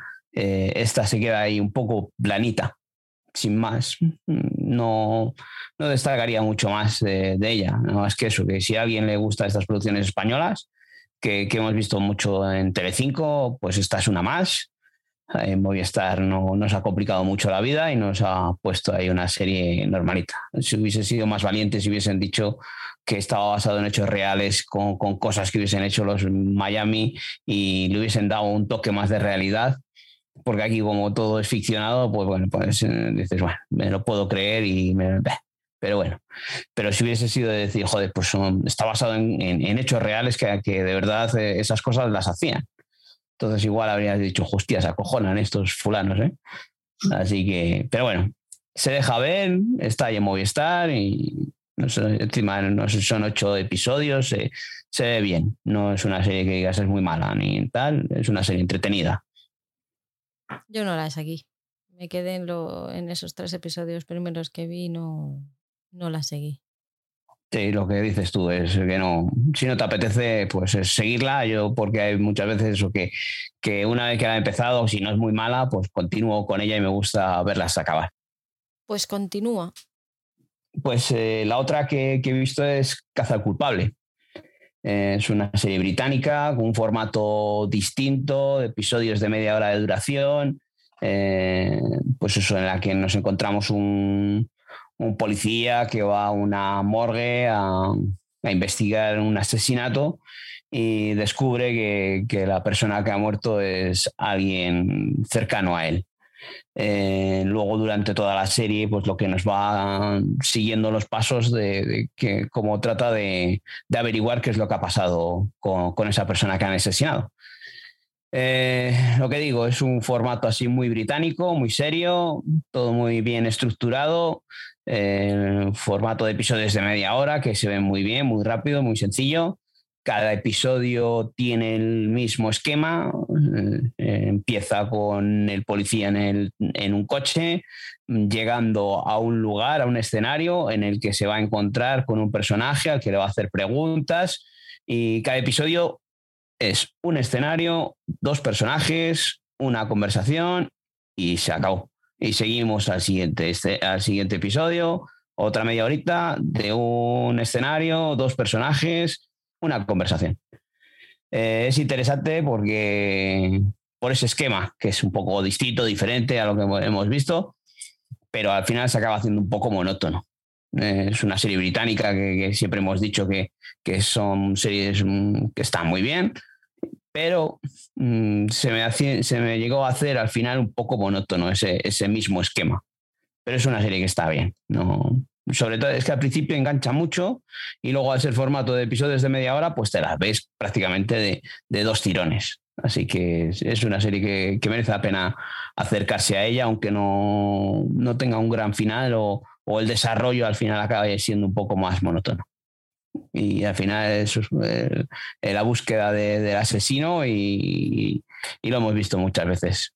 Yo he visto dos de esta y la terminaré. Yo creo que la, que la voy a terminar. Está entretenida. Pero es por eso, porque es un formato muy, muy cómodo de episodios de media hora. Vamos con Disney Plus, Oscar. Nada, pues yo en Disney más lo que he visto ha sido seguir la, la emisión de Andor. Eh, no sé cuántos capítulos serán, creo que serán 12. El último que he visto es el 11. Eh, creo que serán 12, no lo sé. Eh, y, y la verdad es que me sigue interesando mucho. Aunque sí que es verdad, hay una de las historias y uno de los personajes que o tiene una especial relevancia en el último capítulo de la temporada o no entiendo muy bien por qué se le está dando tanta eh, tanto bombo en la serie, ¿no? Es el personaje de Cyril Khan, interpretado por Kyle Sawyer. Eh, es este guardia que al principio de la serie intenta detener a, a Cassian Andor, ¿no? Que luego se supone que desaparece de la historia, pero seguimos, ¿no? Seguimos toda su, su, trayectoria vital, ¿no? Y lo que le va pasando después de que le despiden, ¿no? Y no entiendo muy bien por qué se le sigue ni por qué está ahí la cosa. No, no sé, no es, una, no es uno de los personajes ni de la historia que, que más me interese, ¿no? Con respecto a la trama central que se está, que se está contando, ¿no? Eh, pero bueno, yo la serie la, la estoy siguiendo muy bien y, y, nada, esperar el último capítulo y ya os daré el veredicto en próximas ediciones. Yo esta no, no he seguido con ella, tío. No sé si me voy a poner al final o no. No es yo... una serie, repito, que, que, que, a lo mejor al fan irredento de Star Wars le, le entusiasme, porque el tono es completamente diferente. Y lo que me gusta precisamente de la serie es que es en, en ese mundo te están contando una historia bueno, pues que no es la sota caballo y rey de las historias con Luke Skywalker, con el Mandaloriano y con Baby Yoda. Y a mí eso me mola porque te saca el, el lado oscuro de un universo que tiene su lado oscuro. Yo es otra de esas que tengo pendientes, a ver si me, pongo con ella, que vi algo y tengo que seguir con ella porque sí que a mí me apetece verla, me apetece. Yo he visto completa al final la serie del encargado. Es una serie que yo, mm, para mí me pasó completamente desapercibida. No eh, supe de ella gracias a que Alberto TV Series habló de ella en el, en el grupo y empezaron a decir que estaba muy bien, que era muy divertida, tal, que era diferente. Así que me puse con ella. Y eh, son episodios de nada, de media, de media horita, lo único que son son 11. 11 episodios de media horita, pero te puedo asegurar que el jodido portero te engancha. El encargado va del encargado de un edificio en Argentina, que es lo que los porteros aquí en España, que es un portero que está aparentemente agradecido y servicial a su, comunidad de propietarios. tú le ves y siempre intenta ayudar a todos en lo que puede, tal, pero tiene un, lado oscuro que es que eh, va guardando toda la información y pruebas de que les puedan comprometer para un futuro y él lo va, lo va guardando. Tienen en su casa, no, no me ha quedado claro si es en su casa o en el sótano, murales como los del CSI, como los de las comisarías de policía, para cada, para cada, eh, cada casa del edificio en el que tiene toda la información de cada una de las personas que viven, que viven allí. Hay un, hay un problema que es la, la premisa de la serie, que es que se le quiere encargar porque quieren hacer una piscina en el, en el ático, en la azotea, perdón. Y para eso tienen que tirar abajo su casa y le, y le echan para externalizar el, el servicio. Entonces él eh, ve que ha llegado el momento de empezar a chantajearlos para que, para, para conseguir mantener su trabajo con todo eso que, toda esa información que él va recopilando. Está, está, fenomenal, tiene muy buenos, muy buenos puntos. Están las pizarras, luego tiene al, al, portero que, del edificio de enfrente, que es un videoportero, es un, es, es un portero que es físico, pero a él se le ve a través de la pantalla. Y además de ir a ese edificio a la azotea, a poder ver qué es lo que hacen los vecinos en sus casas en el día a día a través de las ventanas, pues le usa a él como si fuera su psicólogo y le empieza a contar mm, cuáles son sus pensamientos, le usa un poco como de, psicólogo. Es pelín psicópata este portero, ¿eh? te lo digo, pero aun siendo un grandísimo hijo de la gran puta, tiene algo que, que conectas con él, que, que te cae bien y que quieres que le salgan bien las cosas a ver, llega a tener cosas que dices, hostia, tío, aquí has cruzado la línea del tirón. Pues yo esta serie, eh, antes de que hablaseis en el grupo de ella, la puse en la lista de. en mi lista en, en, Disney más. Porque. Sobre todo por la foto de inicio, porque reconocí al actor que es Guillermo Franchella, que me, gustó muchísimo en el papel secundario que tenía en El secreto de sus ojos, la película con Ricardo Darín. Em, y entonces, pues la puse ahí en la lista, digo, pues a ver si cae. Pero después de haber visto que en el grupo ha causado sensación, pues lo mismo adelanto su visionado. Las serie, además, eh, está creada por Mariano Con y Gastón Duprat, que son dos directores argentinos que aparte de que hacen bastante televisión, también han hecho un par de películas mm, bastante conocidas. Una es El Ciudadano Ilustre, de hace ya unos años, y más recientemente una con Antonio Banderas y Penélope Cruz que se llamaba eh, Competencia Oficial, creo que se llamaba, una cosa así. O sea que son gente bastante conocida con historias que enganchan. Así que sí, sí, esta serie creo que en mi listado de series a ver va a subir bastante por vuestras recomendaciones. Tiene una, una, gesticulación en la cara que en un momento te cambia el, el registro y es una pasada. Sí, yo, a ver si yo puedo ponerme con ella, que eso, como estáis hablando también de ella, tanto en el grupo como tú ahora, pues a ver si tengo un rato y, le echo un vistazo. ¿Qué has visto tú? Pues yo he visto la segunda temporada del Mister.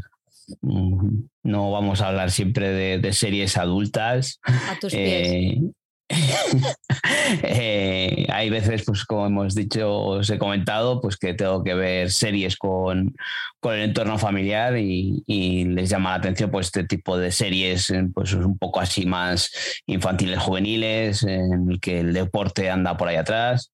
Esta serie que está protagonizada por Jane John Stamos, el famoso tío Jesse de, de Padres Forzosos.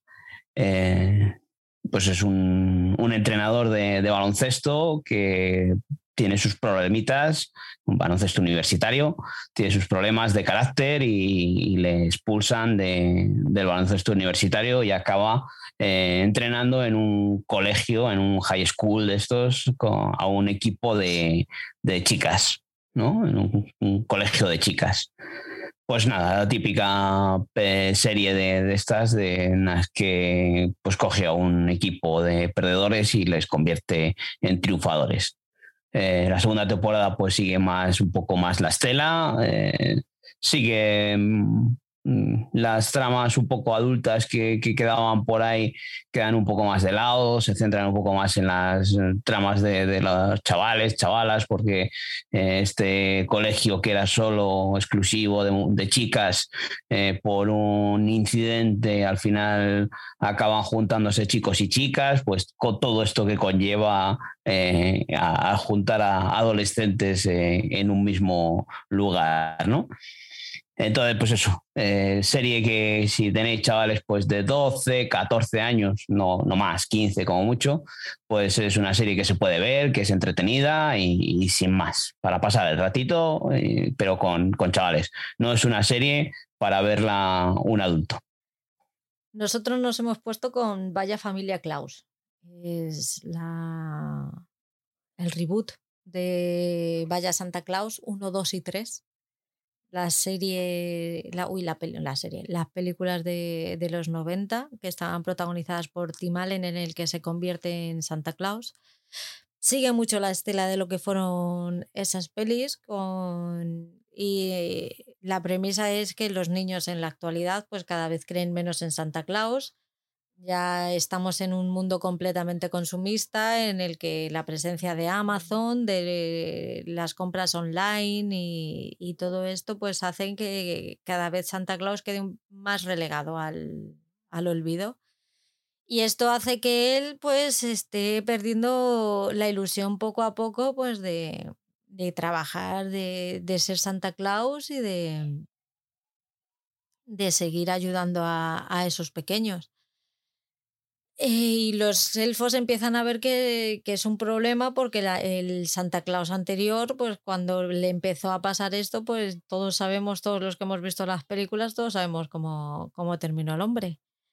Así que un poco la, el inicio de la serie es si será capaz de sobreponerse a esa pérdida de ilusión que está teniendo. Los hijos son mayores, la mujer ya es toda una señora Claus sin eh, con todas las de la ley. A la Peque le ha, le ha gustado mucho y es, es entretenida de ver. Se ve, se, se ve muy bien con los pequeños de la casa, sobre todo ahora en, en época navideña. Es mi, mi recomendación familiar de, de la quincena. Eh, más infantil, ¿no? Que esta del Mister que acabo de hablar yo, ¿no? Sí. pues nada, para todas las edades, ¿ves? Aquí hablamos de todo. Luego dice que eres mi ídolo por ver esta serie. Pues oyes, ahí tenemos una serie para 8, 12 años, 12, 14, 16 y ya luego las series de adultos. Es que yo la empecé. ¿Cuál, Mister? El Mister. Claro, claro, pues mantiene la misma línea. Güey, tenías pendiente una recomendación de Oscar de ahí de hace dos quincenales. Ah, sí, bueno, ahí me quedé sin comentaros el otro día la de Alias, pues porque se nos juntó eh, muchas series con, encima con, la compañía de Ivo, pues se nos habían amontonado y se nos iba a ir mucho de tiempo y la dejamos ahí un poco apartada. Está Alias, ¿no? Está esta serie que es de los, de los 2000, ¿no? Del principio de los 2000 o así, eh, del creador de JJ Abrams, eh, pues esta, esta mujer que está metida ahí como agente secreto y pues eso. Eh, lo único que no me gustó fue la duración del primer episodio, hora y, hora y pico de, duración. Ah, se me, hizo ahí. Eso fue ¿Eh? fallo mío, Paul. Porque, no, no, no, no, no es acuérdate, Sí, sí, es que ahora los, los, episodios piloto suelen tener la misma duración que el resto de capítulos, o un poquito más. Eh, acuérdate que hace años, cuando se hablaba de un, capítulo, de un capítulo piloto en el que se dejaban sentadas las bases de lo que iba a ser la serie, pues normalmente era como si fuese uno doble normal, o sea que se te iba a los 80, 90 minutos. Y ahí el problema es que yo no anduve fino para haberte dicho, pues te ves el piloto que dura hora y media. No, es que creo que solo quedamos que solo iba a haber uno, ¿eh? Creo que sí, creo. Y, ya no sé si era uno o dos, pero creo que uno, sí, sí. Eh, pues eso, en su momento, pues podía tener su, magia, su...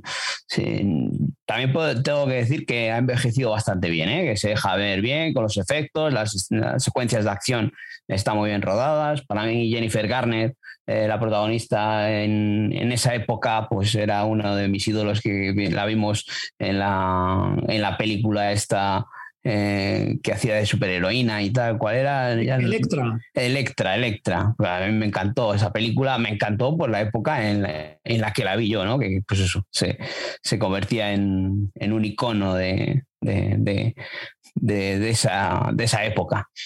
Eh, para mí, vamos, no, no a nivel general. Y, eso, volver a verla, eh, es una mujer, pues a mí me parecía súper atractiva. Y, ahora verla otra vez, pues, pues sí que me, gustó. Y ya te digo que, me gustó mucho porque las secuencias de acción estaban muy bien rodadas, no, no me ha llamado nada la atención decir, joder, cómo se hacía esto antes, los efectos y tal. Eh, está muy bien. Nos cuenta esta historia de la mujer esta, cómo se mete ahí. Eh, y me hizo mucha gracia ver ahí los inicios de Bradley Cooper, ahí tiene un papelito por ahí. Imagino que luego se desarrolle más, ¿no? En este primer episodio apenas sale, pero creo yo que luego tendrá más arco este personaje. Eh, eso, pues ahora no, lo que hablamos, no me voy a volver a poner con ella, no la voy a continuar, pero ese primer episodio está muy bien hecho. Y joder, así, habría sido una serie de esas que, que en esos principios de los 2000, pues la habría continuado a ver perfectamente. Vamos a terminar con Reboot, el reencuentro. Yo no la he visto completa, he visto cuatro episodios. Eh, ahí me parece que está mi doble. Por lo que dicen, creo que, que en esa serie está mi doble. Es una sitcom meta que cuenta la producción de un reboot de una serie muy exitosa de principio de los, de los 2000. Para mí es ligera y divertida.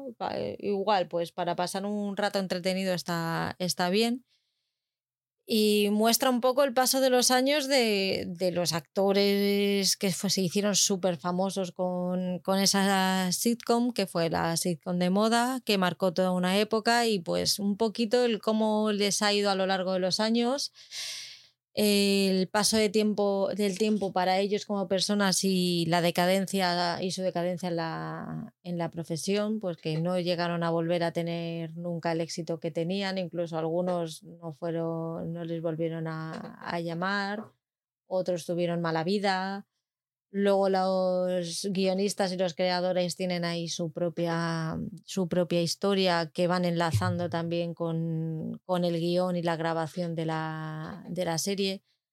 Está muy guay. Sobre todo si has trabajado un poco en este mundo, hay muchas cosas que son muy reconocibles y, y es muy disfrutable. No sé a ti qué te ha, qué te ha parecido.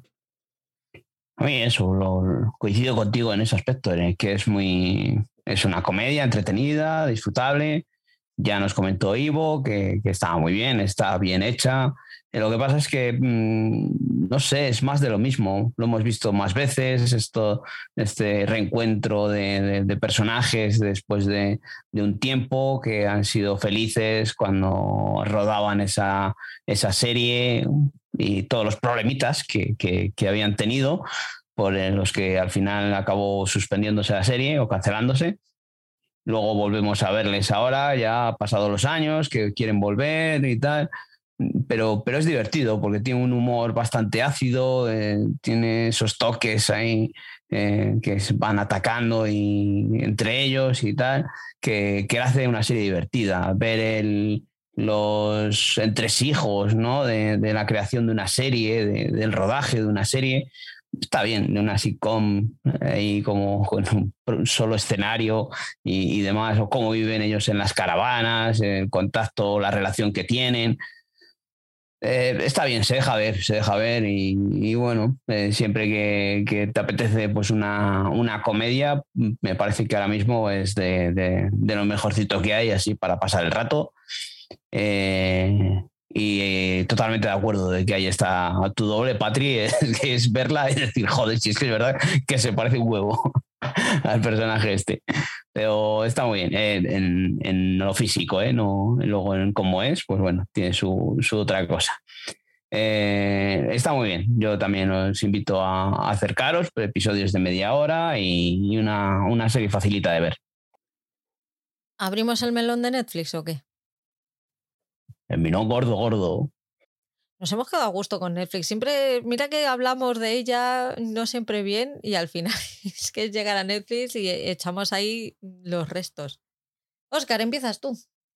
Pues voy a empezar por Blockbuster, que se supone que es una comedia, eh, comedia de situación que nos habla último, la última tienda de la cadena Blockbusters que queda abierta en Estados Unidos, bueno, en general en el mundo entero. Eh, nos vemos a los oh, trabajadores, cada uno con su idiosincrasia y su personalidad.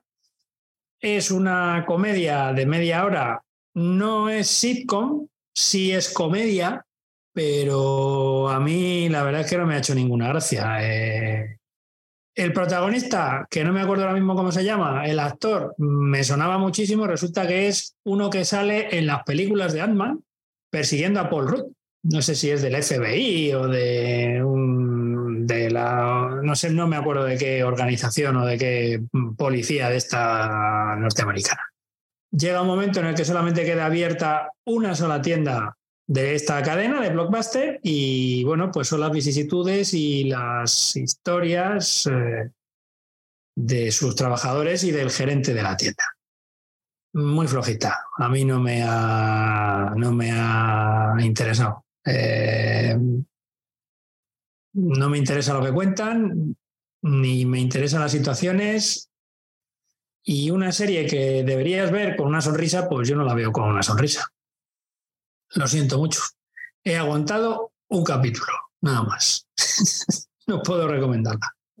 Bueno, yo no sé, sí que hablo Ivo, que también era una comedia que era un poco peor que esta otra de Reboot que acabamos de Reboot que acabamos de hablar. Y, sí que en un principio había dicho de joder, pues no sé, pues eso, eh, ese ratito que tienes por ahí de 20, 30 minutos, pero me estáis quitando la gana de, ponerme con ella.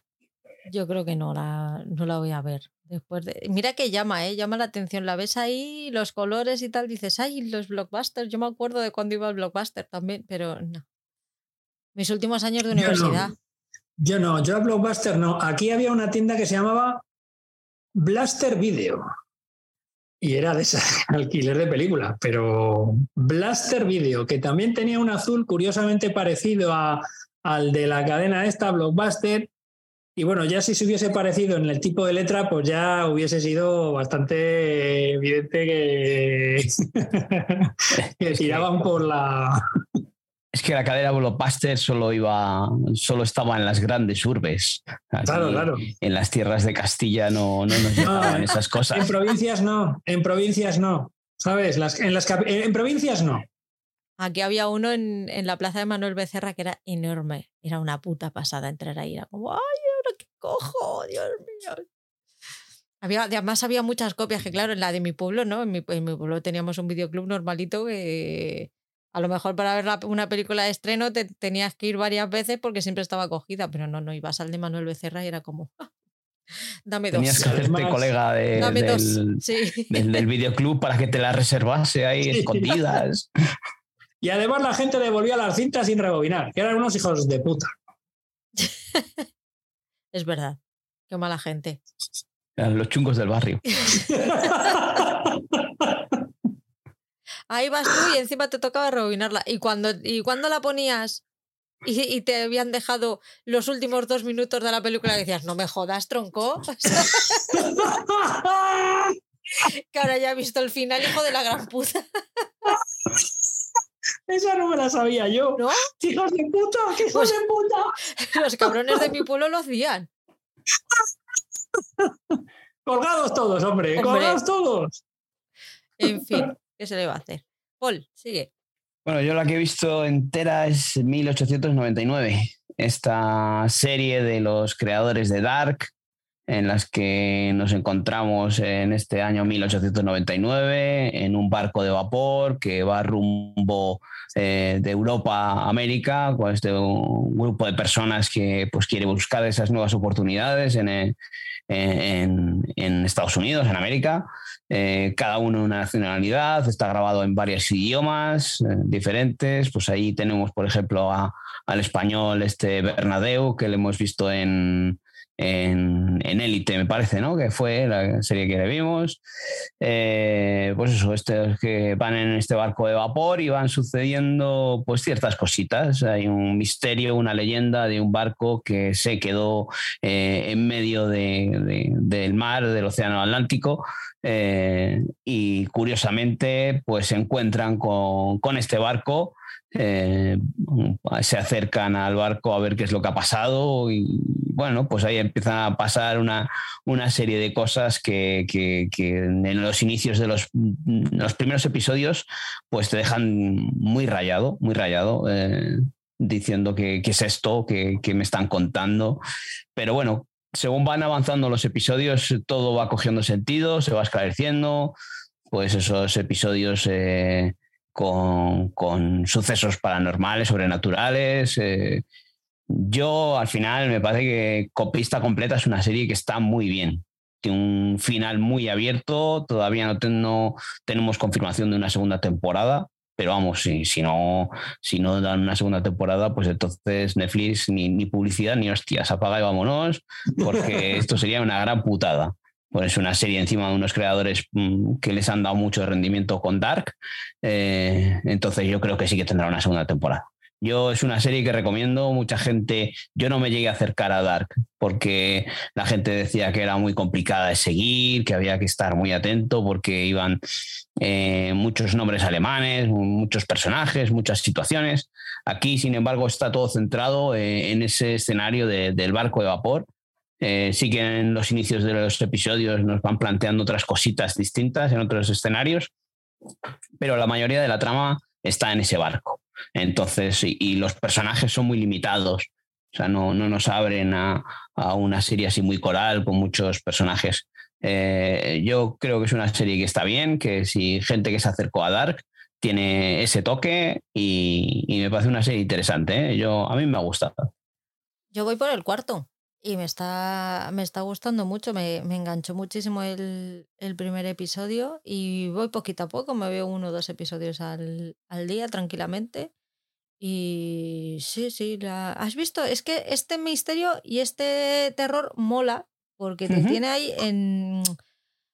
Contra las cuerdas te tiene súper enganchadísimo, pero no te sale una abuela y que se le, que se le desfigura la cara y van a- no van al recurso fácil. Tienen una, tienen una historia elaborada que ahí sí, pero es que a mí el susto fácil me revienta. No, pero bueno, pues hay dos géneros de terror, ¿no? El terror este del susto fácil, de- del, del acompañado de esa banda sonora que te sobresalta, ¿no? Y aquí este, este terror eh, que hemos hablado otras veces, que es más psicológico, con esta banda sonora, que tiene una banda sonora bastante impactante, en la que te va metiendo, porque cuando van a pasar cosas encima ya te va metiendo la banda sonora ahí, pin, pin, pin, y, mola, mola. A mí, y encima mucho más, yo creo que vista completa, ¿eh? que al principio sí que es extraña y tal, pero luego, según va pasando los episodios, sobre todo los finales, eh, te va aclarando todo y te vas abriendo los ojos y dices, hostias, hostias, lo que puede salir de aquí. Yo estoy muy en el, el reparto también está muy bien, la verdad es que son todos, todos bastante, bastante buenos. Miguel Bernardeu, que ahora estrena el día 2 de diciembre en Disney Plus la primera serie con, con Aitana. A ver, qué, a, ver sale de, a ver qué sale de ahí. estoy totalmente dentro. Lo sé. ¿Con quién? Con Aitana, la cantante, su novia. Ah. pues bueno. Pues muy bien. Pues me alegro. Veo que estás igual de dentro que yo, ¿no? Totalmente. Y eso, cuando, cuando la termine de, de, ver, comentaré más, porque es que estoy ahora en un ay de que tampoco sé muy bien qué es lo que estoy un poco como con el cuento de la criada. Quiero terminarla para poder hablar con de ella ya con todo el dibujo bien en la cabeza. Oscar. Bueno, a ver, ¿por dónde sigo? Eh, mira, brevemente voy a hablar de Inside Man. Serie que vosotros habéis recomendado y que os ha gustado mucho y que yo no he pasado el segundo capítulo. Eh, y es una serie que tiene cuatro. La nueva serie de Steven Moffat, el que fue showrunner del Doctor Who, y de, Sherlock, la versión televisiva con Benedict Cumberbatch. Bueno, eh, David Tennant, Stanley Tucci son, digamos, los dos pilares de la serie. Y yo la historia de David Tennant en el primer capítulo, cuando pasa una cosa que es el desencadenante, pues no me lo creo, no me lo trago y a partir de ahí lo que pasa después me importa, con perdón, un carajo. Eh, sí que tengo que reconocer una cosa y es que el personaje de Stanley Tucci es oro puro. Y ese personaje mmm, puede ser aprovechable y podría dar pie a, más historias, a más series o a más películas. Pero yo cuando se produce el momento puntual y de inflexión en el primer capítulo, es que no me lo creí. No me lo creí. Así como hay otras series en las que ocurren cosas raras, como por ejemplo, bueno, cosas raras, o los acontecimientos se van mmm, precipitando de una manera más natural, como por ejemplo en esa serie que me recomendó Paul, The Night Of, donde en ese primer capítulo donde ya se presenta todo aquella serie con John Turturro, eh, donde a un chaval, a un, a un joven, pues le pasa una serie de cosas durante una noche, pero está contado de tal forma y en un tempo tan adecuado que tú te lo vas comiendo y te lo crees yo no veo verosimilitud en cómo se desarrolla en, Inside Man ese momento de David Tennant. Entonces, a partir de ahí, mmm, lo que viene después, eh, pues no me interesa. Creo que al final tendré que terminar la serie, pues son cuatro capítulos y me da vergüenza que haya visto solo dos. Pero no, no, no he podido entrar en ella, lo siento mucho. Me parece muy tramposo y muy mal llevado. Entonces, eh, lo siento. Creo que Steven Moffat ha escrito mejores guiones.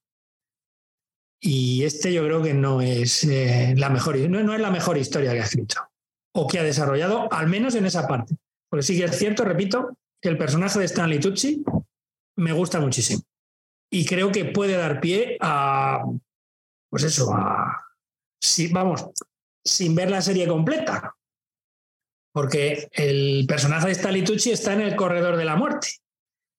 Y eso se ve en el primer capítulo. Entonces, como no lo he visto terminar, no sé si ese personaje sobrevive o no al final, pero que a priori y potencialmente es un personaje que, que pudiese dar pie a, a otras historias bastante bajas.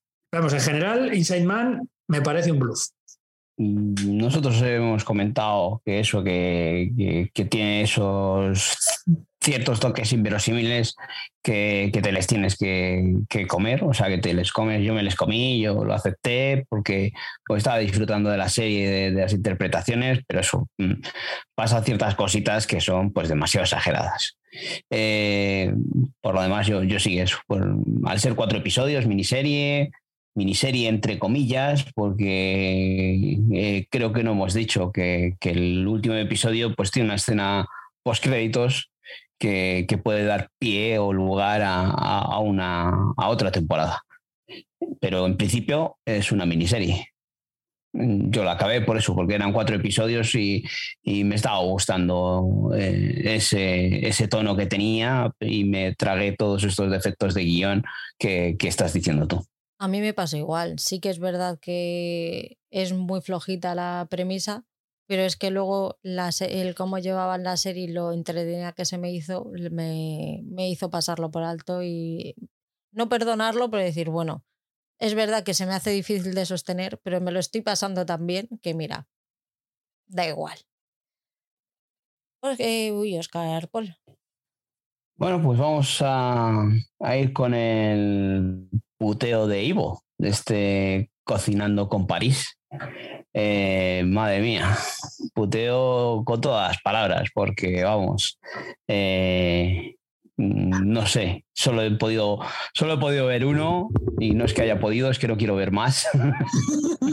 porque eh, bien, no sé, no sé con quién más cocinará, pero en este primero la vemos cocinando con Kim Kardashian y es todo un espectáculo, todos los atrezos que tiene esta mujer ahí, como cocina, como eh, incluso mm, yo que tenía Kim Kardashian como un poco también de pegote, ¿no? Igual que, que está Paris Hilton, pues encima vemos que son totalmente opuestas, la otra con más responsabilidades como madre y todo, eh, intentando hacer las cosas bien, la dice que pues ahora hay que limpiar, dice la otra, ay, pues no sé, me cago, que se fuera a limpiar la cocina allí la otra pobre mujer, una hostia, ¿no? Con la mano abierta. Ya desde el principio, cuando la recibe con ese vestidito ahí ajustado, blanco, y, encima le dice la otra, ah, pero así vas a cocinar. Y dice, hombre, claro.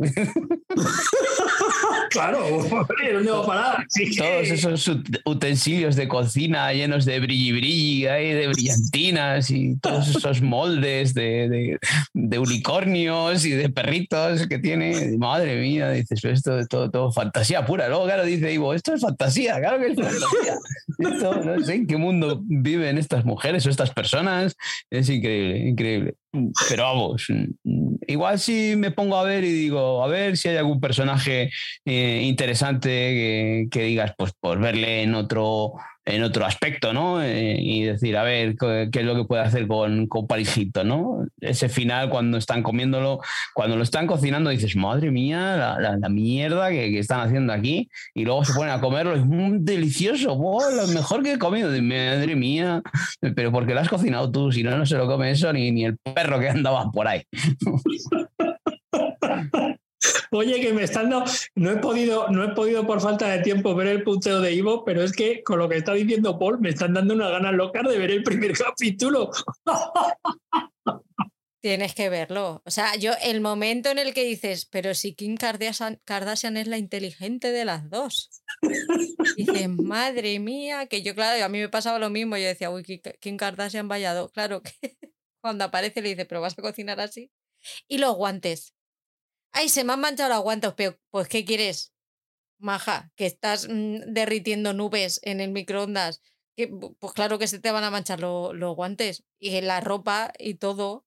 Es que va con guantes de, estos de que le faltan los dedos, o sea, no guantes de, cocinar. O sea, guantes, de por diosero, ¿no? Guantes de, ¿cómo lo llama ella? Eh, de petar. Guantes que lo petan. Maxi peta, lo maxi peta. Todo lo maxi peta. Todo, todas las nubes que lo maxipetan. Y nubes ahí, echa colorante a las nubes y me cago de coges un color, madre. Y ¿Lo habéis visto doblado o en versión original eso? Yo lo he visto doblado. Está doblado, y, pero se la oye a ella también de fondo. Es tipo pues los documentales estos de. con esas uñas que dices, vamos a ver señora que esto luego se lo van a comer, por favor, haz el favor de cortarte esas uñas, que ahí solo hay gérmenes y mierda. Hazme el favor de no ser cerda en la vida. Entre el, y el adoro. Cuando ve algo que le... Yo tengo que decir una cosa. Yo quiero su homenaje de cocina ya, lo necesito. Yo no puedo cocinar sin, sin esos medidores, sin esos boles y sin esas... Mm, ¿Tú has visto? Es que claro, tú no has llegado ahí porque yo la he visto entera. ¡Dios! Pero es que tiene, tiene, unos, tiene unos cazos de diamantes que dices, hija de mi vida, ¿cómo se nota que no friegas tú? Porque eso no va a haber Dios que limpie ahí en, en, los... ¿Los restos? ¿O qué? ¿O los diamantes? Los sí. Pero, pero...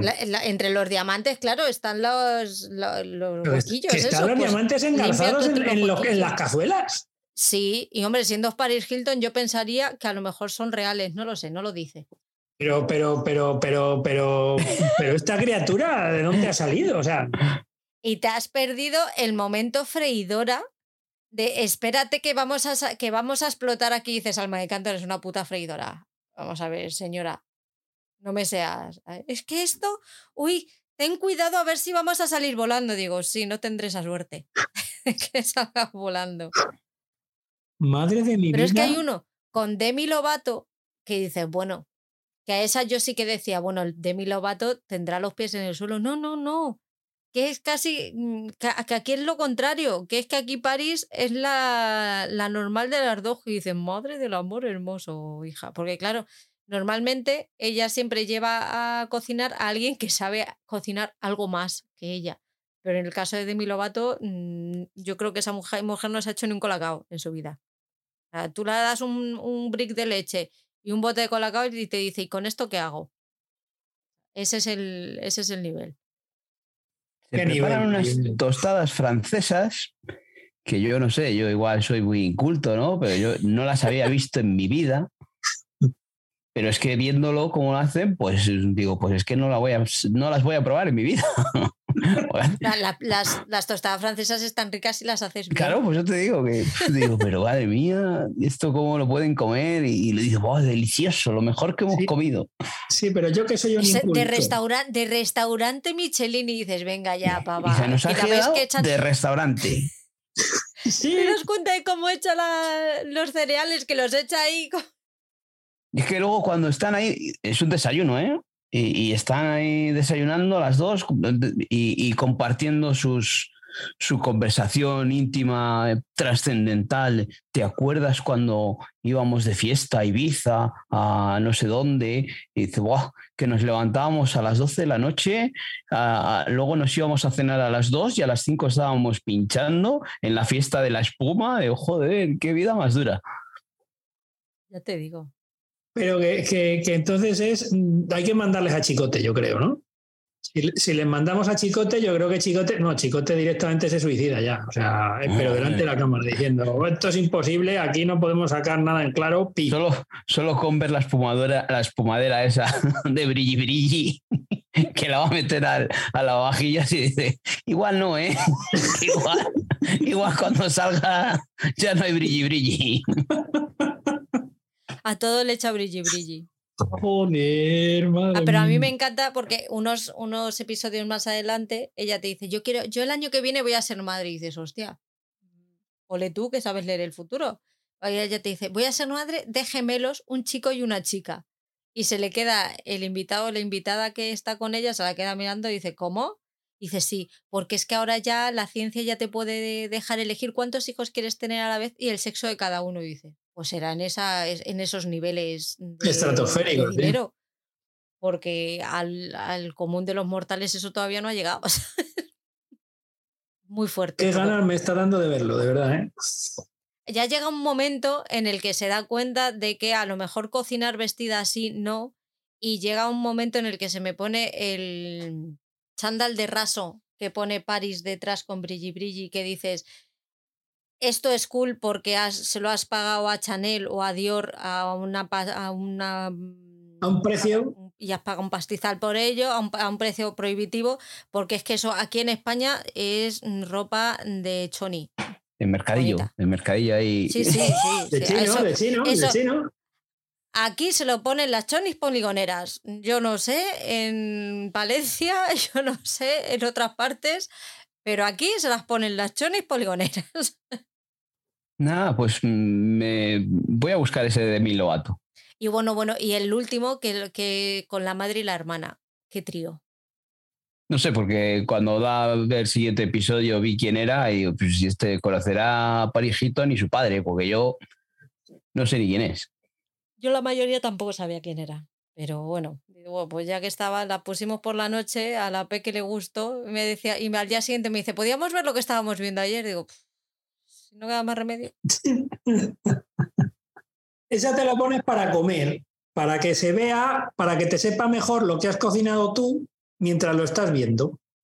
No, no, la verdad es que lo ves comiendo y dices, hostia, qué bien cocinos. La madre que lo parió. Claro, te sube la autoestima, es que es maravillosa la serie. En fin, Oscar. Vamos con el puteo de, de la, del otro día, ¿no? Eh, a mí me tocó Alma.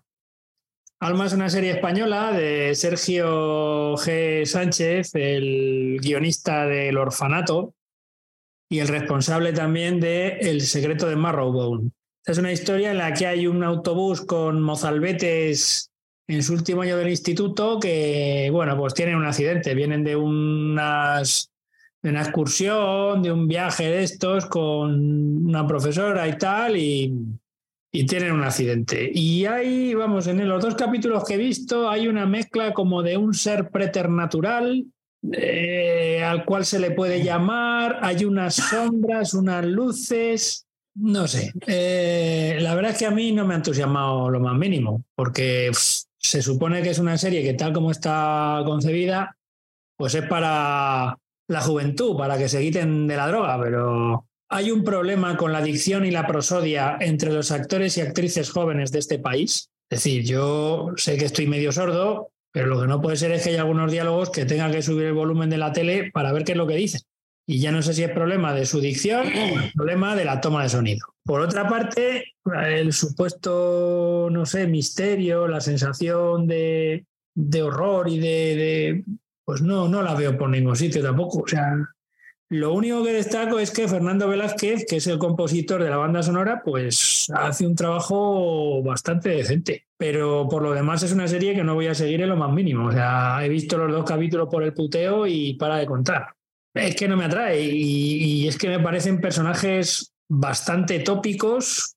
Sí que es cierto que tienen sus problemas, pero es que no me atraen, no me llaman la atención ni lo que cuentan ni lo que les pasa. Incluso con esa trama sobrenatural que hay de por medio, ¿no? Donde se ve que los padres, digamos, de, de una de las chicas, pues ocultan algo que no se sabe qué es que yo creo que es porque tenía una hermana y la hermana se ha muerto y a la hermana le ha pasado algo y no sabemos. Así que, bueno, en fin, que yo ahí lo dejo. Yo, yo de esta he visto uno eh, y pff, como dices tú, oyes, de, de, primeras, pues oyes, mm, una serie destinada a un tipo de público que, que no soy yo, desde luego. Eh, que está bien, bien hecha, no, no que esté bien, ¿no? Esté bien, bien, en ese primer episodio, pues hay ciertas cosas que, que no te cuadran nada, la tensión esa que te, te tratan de, de, de, meter cuando tiene el accidente este del autobús, pues en ningún momento me generó ninguna tensión, ninguna, ninguna inquietud. Luego tienen accidente, sufre accidente, está en el hospital, la muchacha esta, eh, sufre un episodio en el que tiene convulsiones y tiene hemorragias, empiezan a meter ahí un tubo, ahí bien gore, toda la sangre bien clarita, no sé qué, no sé cuál, y de repente hay una espantada de los médicos y de las enfermeras, y ahí te quedas. Que estate quieta, la dicen, estate quieta ahí, y se van todos. ¡Hostias! Pero si hace nada la estaban metiendo un tubo por el, la nariz para detenerla una hemorragia que no sé dónde la tendría. Y, y, claro, para generar ese clima de tensión en el que la mujer esta tiene, tiene la visión, y dice, hostias, pero ¿cómo se, puede, se pueden ir todos los médicos? Ninguno se queda allí vigilándola o, sí, sí. o cuidándola o dándola ánimos o lo que sea. Es que acuérdate que dice, prepara el quirófano. Sí, sí. Y sale la doctora y las dos enfermeras que están y la dejan sola y apagan todos. la luz. Es que, es que se van todos. Pero no queda ni el tanto allí. Y la dicen, estate quieta. no te muevas. joder, que la tienen atada. Ay, madre mía, madre mía. Pero bueno, bueno. Eh, que eso, que tendrá su público. Yo a mí estos espectros que aparecen por ahí, pues vamos, me parece totalmente eh, una broma de, la, producción, pero, pero nada, el que quiera verlo, no sé. Y, la verdad es que si la, ves de estas series como aquella de, ecos de, dualidad, por ejemplo, que dices, pues igual hasta la doy otro episodio más, ¿no? Pero, oye, oye, sí, sí, me mires así, Patrick, joder. Si veo París, como a, cómo cocina París, voy a ver al alma esta que me llama mucho la atención después de los recaps que hace Ivo, pues dices, joder, voy a ver yo a ver dónde nos llevan estos. Estas que, que no he visto el ovillo de lana, este que tanto habla Ivo. Sí, sí, sí. El ovillo, bueno, en el segundo capítulo el ovillo de lana es fundamental. Yo no he llegado, yo no he llegado. Bueno, bueno, bueno, bueno. Un ovillo de lana que aparece y desaparece, que de repente está el ovillo ahí atado a la puerta y te va indicando por dónde tienes que ir. Bueno, bueno, bueno, bueno, bueno. Oh, maravilla. Pero ¿no os da la sensación muchas veces que últimamente me da la sensación de que muchos de los productos que veo de las series parece que están hechas con un programa al cual le metes unos nombres, unos apellidos, una cosa y entonces el ordenador te hace una trama. Porque es que no entiendo ni la, ni la profundidad, la poca profundidad en los personajes que hay en muchas series, ni cómo se desarrollan argumentalmente, ni cómo la narrativa es así. O sea, mm, no lo entiendo, no lo entiendo. O sea, yo creo que es que dan un botoncito al ordenador, sale algo para que guste a la mayor cantidad de gente posible y se acabó. Es la sensación que tengo, no sé. Ya, me gustó mucho los escenarios ahí en el norte de España, en Asturias y por ahí que está grabada. Ahí, pues oye, está, está chulo esos escenarios. Pero bueno, ya no sé, ya os contaré si sigo dándole una oportunidad para ver el lobillo de lana. Sale en el segundo capítulo, o sea que si, si el segundo ya no te gusta, ya lo puedes dejar, no te preocupes. Y lo podía dejar en el primero también, ¿verdad? También, también, también. Como vea el segundo, ya va hasta el final. Como vea el segundo, adopta la serie ya. Pues yo he visto los dos y te aseguro que no lo voy a seguir. O sea, poco tiempo tengo para ver series o para ver películas, pues encima van a perder más el tiempo. O sea, no. Bueno, pues ahora vamos a cambiar un poquito, ¿no? El tono de, las mierdas de Netflix, vamos a que hay cosas buenas eh, en Netflix, ¿no? en Netflix pues he acabado ya que igual que está en Netflix está en Amazon Prime. Eh, The Office la he visto completa. Es una serie que ya hemos hablado mucho, es la el clásico sitcom de, comedia que, todo el mundo debería de ver, que le guste la comedia. Eh, la primera temporada es un poco más flojita, un poco introductoria, no es tan graciosa y puede echar para atrás a la gente. Yo invito a que sigan con ella, que den la oportunidad de meterse en esa segunda temporada que, que explota que es una, una maravilla de, serie y que tiene unos personajazos, que, todo es muy tronchante, situaciones totalmente eh, estrambóticas, que, ese jefe interpretado por, por Steve Carrell, que es magnífico. Vemos también ahí a un joven... Eh, oh, John Krasinski, John Krasinski, que hemos visto también ahora recientemente en Jack Ryan de, Amazon Prime. Y, luego las últimas temporadas, cuando ya se va Steve Carrell, pues empieza a perder un poquito. Pero sobre todo esas temporadas centrales son maravillosas y os invito que si no le habéis dado oportunidad, creo que es una sitcom mm, maravillosa que, que merece mucho la pena de ver. Oscar. Eh, yo voy con una serie con capítulos de media hora que se llama Derry Girls, que es una serie que creo que Ivo ha hablado, vamos, Ivo ha hablado muy bien de ella y efectivamente tiene toda la razón del mundo. Derry Girls es una serie que se puede ver en Netflix, pero es una serie británica del, del Channel 4, de la televisión privada de Gran Bretaña. Eh, pues eh, se sitúa en Londonderry, en Irlanda del Norte. Eh, se sitúa, yo creo que es el, no sé si en los 80 o los 90, me parece que es, cuando todavía el conflicto de Irlanda del Norte con el IRA y con el gobierno de Su Majestad, pues todavía sigue, sigue ahí palpitante. Pero es una comedia donde nos narran lo que les pasa a un grupo de amigas con un amigo, o más bien con el primo de una de ellas, en, el instituto y en sus vidas y, demás, ¿no? Una serie que es mm, vital verla en versión original porque tiene un acentazo brutal, todas las chicas, eh, en contraposición además con el acento del chico, del primo de una de ellas, que viene de Londres, que es el apestado, digamos, y que tiene un perfecto inglés. Eh, gran parte de los actores y actrices que salen, eh, tanto de las actrices que interpretan a las chicas como a las familias y a los otros personajes secundarios, eh, son gente a la que hemos ido viendo o que hemos visto o que están en, muchas series que, nos estamos tragando en, en plataformas últimamente. ¿no? Y es una serie que yo no paro de reírme desde el minuto uno. Yo no sé si es porque yo tengo cierta debilidad por los acentos, por el tema british, todo lo que viene de las casitérides, pero, pero me parece maravillosa esta serie. Eh, de momento tiene varias temporadas eh, y estoy, he visto cuatro capítulos de la, de la primera. Son temporadas muy cortas, ¿eh? no, no son muchos capítulos por temporada. Pero, pero es que yo lo que me puedo reír con esta serie, o sea, es que no tiene nada que ver con otros productos que me he estado tragando estos últimos 15 días de Netflix. Vamos, compararla con Blockbuster es como comparar eh, eh, una joya de bisutería con un diamante con dos cojones. O sea, no, no tiene nada que ver. Y, por supuesto, Derry Girls está muchísimo mejor. Es una serie muy recomendable. Repito, preferentemente verla en versión original. Ahora, el doblaje no sé cómo estará. No sé si eh, lo habrán adaptado bien en cuanto a los diálogos o lo que dicen. Y también, pues no sé cómo, cómo habrán tirado del tema de los acentos, que eso ya es más complicado en un doblaje, ¿no? Pero, pero es una serie recomendabilísima si no la habéis visto. Es brutal. Yo me río muchísimo con ella. Muy recomendable. Estable al principio de la, de la temporada y sí es, es genial.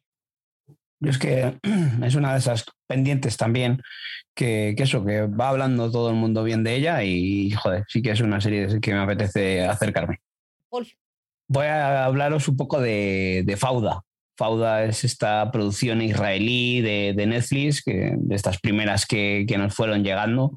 Eh, pues ya os he comentado más veces que a mí estas producciones en las que nos mezclan eh, ese ambiente de, espías y agentes de, metidas en este Oriente Medio, pues me gustan y me llaman mucha atención. aquí tenemos a este grupo de no sé cómo decirlo, son un grupo de, policías que, se intentan pues hacer una guerra sucia, ¿no? Entre está Israel y Palestina ahí metidos y estos judíos y demás. Y pues eso, esa, parte de la policía de Israel que, va haciendo, pues eso, la, parte sucia, ¿no? Que, no es oficial.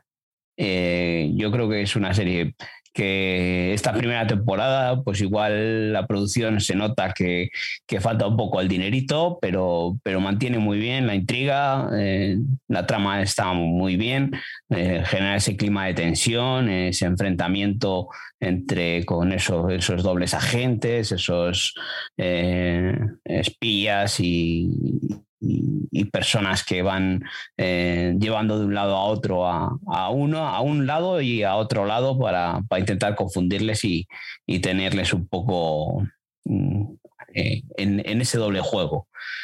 Eh, yo os invito a ver esta serie, ya, si os gusta, pues esto, Homeland, Terán, que hemos visto en Apple TV Plus hace poco, pues ver esta Fauda, esta serie de Fauda que si os gusta este, este, género, dadle una oportunidad, que aunque sea una, una serie israelí, eh, está muy bien hecha y, y está bastante bien. Tiene dos o tres temporadas y todavía, o sea, está prevista todavía otra más, así que es una serie en la que se puede tirar del hilo y por lo que he oído, mm, según van avanzando las temporadas, van mejorando eso que, que hablo de que la producción anda un poco escasa de pasta. Pues vamos con The Crown, el estreno del, del mes de Netflix. The Crown para mí es esa serie que sabes lo buena que es, pero cuando la estás viendo porque empieza la temporada nueva y la pones, dices, hostia, se me habría olvidado lo realmente buena que es. Es que es muy, muy, muy buena en todo. Eh, en guion está súper cuidadísimo el, el entorno. Eh, yo creo que funciona también porque saben siempre perfectamente dónde están, en qué época del, de la historia están y lo tienen todo súper bien ambientado. La ambientación yo creo que es algo que es es, que algo que si no estuviera tan, tan bien hecho, eh, no la, la, serie no funcionaría tan bien. Yo creo que el, gran éxito de la serie es que en ningún momento hay nada externo, hay nada visual que te saca de ahí. Luego, aparte de que los, el, el casting está perfectamente elegido. Es que Imelda Staunton desde el minuto 2 es la reina de Inglaterra no hay más. Eh, Elizabeth de Vicky, el, el, que hace de Príncipe Felipe, que no me acuerdo cómo se llama. Eh, sí, es Jonathan Price. Jonathan Price. Es que están todos fenomenal. Eh, el príncipe Carlos es demasiado, sin ser el actor muy nada guapísimo ni tal, pero sí que es muy atractivo y el príncipe Carlos yo lo siento mucho, pero en su vida ha sido atractivo ese señor bueno, el príncipe Carlos, no, perdón, el, Carlos, el rey Carlos III.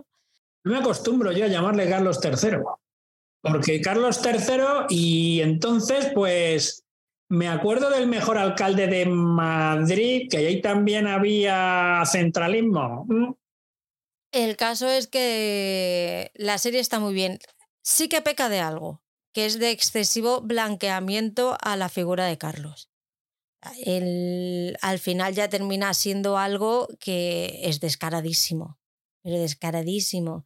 Sobre todo después de haber visto en, en, los últimos meses la actitud de él a la hora de firmar después de la muerte de su madre, de proclamarse rey y tal, es como, es que ya le hemos visto maltratar a la, a la gente que tiene alrededor. Ya hemos visto cómo echaba a 100 personas del Palacio de Buckingham. A mí ahora no me vengas con que era un tío que estaba, eh, era el, vamos, era el progresismo en, eh, en Buckingham, que ese hombre tiene de progresista lo que yo de liberal. Lo mismo tenemos el uno, de, de una cosa al uno que del otro, o sea, exactamente lo mismo. Si no es por eso, yo me la como.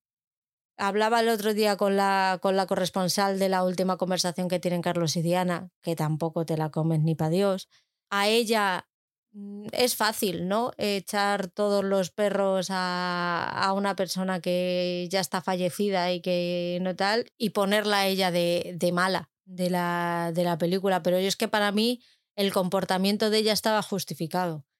Entonces, que, que no, no obró bien, que tenía que haberlo hecho de otra manera porque era una figura pública, pues sí, pero hasta cierto, punto, porque es que ella, aparte de, de, estar dolida por todo lo que la pasó, porque no olvidemos que a ella, ella se casó engañada, aparte de todo eso, hizo muchas cosas, muchas cosas buenas, visibilizó eh, muchísimos problemas que había en el mundo. Eh, fue la primera que, que ayudó a, a, las personas con SIDA a que se normalizara su, su enfermedad.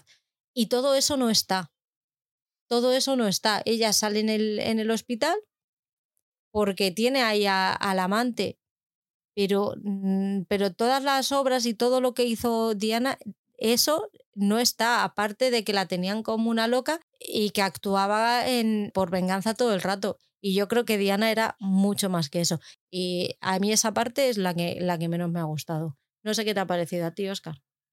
Voy a decirte lo que pensé cuando vi Titanic de James Cameron la primera vez. Una cosa está. Estamos hablando de The Crown. ¿Cómo que? Que estamos hablando de The Crown. Me parece muy bien. Pero lo que te voy a decir vale para Titanic y para The Crown. Cuando vi Titanic la primera vez dije, hostias, me he tragado una película de tres horas y cuarto y no me he enterado. No me he enterado que duró tres horas y cuarto. Eh, con esta serie me ocurre exactamente lo mismo. Me pongo a ver un capítulo que dura 52, 55, 56 minutos y de repente, después del último plano, se funde a negro, salen los créditos y digo, pero ya ha terminado. ¿Hasta qué punto estará bien hecha? Pues hasta ese punto. Es decir, todo lo que sale te mantiene en vilo. Ya luego podemos hablar de mm, las otras historias y demás, que también voy a comentar un poquito, pero que una serie te coma los capítulos, pues como si fuesen pipas peladas, es un gran punto a su favor. Ya me pasó en las dos temporadas anteriores, la tercera y la cuarta, eh, porque yo la primera y la segunda no las he visto, ya lo sabéis. Cuando se habla en este programa de hacer un The Crown es empezar a ver una serie no por la primera temporada, sino por otra temporada completamente diferente. Ya lo sabéis. Los nuevos, los que nos estéis escuchando de nuevo. Entonces, eso es un punto a su favor. Eh, pero no la veo tan perfecta esta temporada en cuanto al desarrollo de personajes. Y estoy eh, de acuerdo con Patri en ese sentido. Es decir, creo que el príncipe Carlos estaba mucho mejor perfilado como tal en la temporada tercera y cuarta que en esta, donde sí que es verdad, donde se nos presenta a Carlos como prócer de mm, organizaciones eh, pues que ayudan a la gente necesitada y sin embargo de Diana no vemos nada de eso cuando formó gran parte de su vida las labores benéficas ¿no? Y eso no aparece, solo aparece el tema de Carlos. Es más, eh, al final de un capítulo aparece eh, la fundación eh, Prince Charles, no sé qué, no sé qué, no sé cuántos, tal, tal, ha ayudado a no sé cuántas personas a salir adelante, etcétera, etcétera. Entonces, yo lo que creo que sí que es verdad que, que a mí me parece que ha habido un blanqueamiento de la imagen de Carlos de Inglaterra, sin lugar a dudas. Porque en las dos temporadas anteriores el personaje no era así, ni mucho menos. Eh, estoy completamente de acuerdo también en esa última secuencia eh, entre Carlos y Diana en, esa cocina donde bueno, se ponen a cocinar, hablan y demás. Eh, me parece inverosímil en cuanto a que em, la actitud por parte de él no me parece la lógica habiendo visto las dos temporadas anteriores y habiendo visto de dónde viene, ¿por qué va a verla? ¿Sabes? Tampoco he visto, claro, sí, tampoco he visto un punto de inflexión en el que digas, vale, a partir de aquí, por algo que le haya pasado, que haya comentado, que haya visto, que le hayan dicho, al tío se le hace clic en la cabeza y cambia, ¿no? Tampoco la serie eh, da pie a que el desarrollo del personaje te dé a pensar que ha ocurrido algo así. Eh, también es verdad que el hombre salta cuando hablan, eh, cuando en esta última conversación eh, hablan sobre la corona y sobre si él es capaz de ser rey de Inglaterra, ¿no? que es a lo mejor lo que más le duele, que no le vean como, como rey o que no le vean capaz de, gobernar, ¿no? De, vamos, de reinar, no de gobernar, de reinar. Creo que sí que esta quinta temporada ha sido más una crónica rosa, yo he echado de menos más esas conversaciones entre primer ministro, entre primer ministro y, reina eh, al respecto de los diversos temas sociales, económicos y demás. Pero también yo tenía claro que esta temporada iba a ser la temporada de Carlos y Diana. Por desgracia, para mí, para mí por desgracia, porque creo que esas otras, esos otros temas también eran muy interesantes eh, de llevar. Creo que Imelda Staunton sale menos de lo que debería salir, porque al fin y al cabo la serie es de Crown y parece que la protagonista es la reina, ¿no? Eh, y creo que en esta temporada, como tal, la reina sale poco. sale poco, se centra más en, eh, pues eso, en Carlos y Diana y en otros personajes. Eh, destaco también que me ha sorprendido muchísimo a Johnny Lee Miller interpretando a John Mayor, que está espléndido. Y de hecho es que me lo creo. O sea, eh, yo no sé este hombre que era, no era laborista este hombre, este era Tory, ¿no? Eh, Porque luego me parece que gana las elecciones, gana las elecciones este mm, eh, Tony Blair en uno de los capítulos. Que es laborista. Eh, pues es que está espléndido. O sea, a mí me sorprendió muchísimo, porque además físicamente lo han caracterizado y se parece físicamente a John Mayer. Es, es tremendo, ¿no? Y creo que es uno de los a, destacar. Eh, de Lisa de Vicky haciendo de Diana, pues está estupenda. Bueno, es que el casting es, es maravilloso. Yo creo que no hay, no hay un pero en ese sentido. Yo creo que el pero en esta temporada es argumental y de desarrollo de personaje. Que no, le vi, no le, que no he visto esa coherencia con respecto a las dos temporadas anteriores en cuanto a la relación en, o a los personajes de Diana y de, y de Carlos. Pero por lo demás, ya digo que es un punto a su favor enorme que tú te pongas un capítulo de 50, 50 y tantos minutos y que no notes que pasa el tiempo. Y eso es fundamental. Se ha seguido un poco la historia de la familia real británica. Cuando ves a ese Carlos te saltan las alarmas. Y es que parece que tenían, bueno, la mujer ya estaba mayor y ya se veía pues, que la quedaba menos tiempo de, de vida. Pero vamos, es que parecía que, que tenían información privilegiada de decirle, oye, ir blanqueándome a este, que, que la otra la tengo ya ahí a puntico, de caramelo. Ah, bueno, otra cosa a destacar. Eh, Olivia Williams interpretando a Camila Parker Bowles, que sí que es cierto que está más caracterizada como, como Camila. Pues yo creo que el fallo de casting en la anterior temporada era que Camila era guapa. O al menos a mí me lo parecía. Eh, hombre, Camila no es que sea. Mm, es un poquito difícil de ver a las cosas como son. Yo tampoco es que sea una Adonis. La gente puede decir lo que quiera de mí, pero, pero bueno, que hay que reconocer las cosas. No era, no era Boderek, para, para entendernos. Paul, termina tú con Netflix. Bueno, pues ya la única que me queda así que, que contar pues es la, la temporada 4 de, del Marginal. Eh, antes os he hablado de una serie israelí, pues ahora una serie eh, argentina. No son series de estreno, son series que llevan ahí ya sus añitos. Esta temporada 4, que ya os he comentado otras temporadas, eh, pues sigue mm, los personajes, a los personajes estos mm, Borges y, Antín y demás, y Diosito y, todos estos que, que, la van montando temporada tras temporada de una cárcel a otra. Ese enfrentamiento es más de lo mismo, ese enfrentamiento entre, entre dos... Mm, dos eh, partes en una cárcel donde están pues, los mafiosos de un lado, de otro, y quién se hace con el poder de, esas cárceles que a, cuál es más es peor, está en peores condiciones de, salubridad.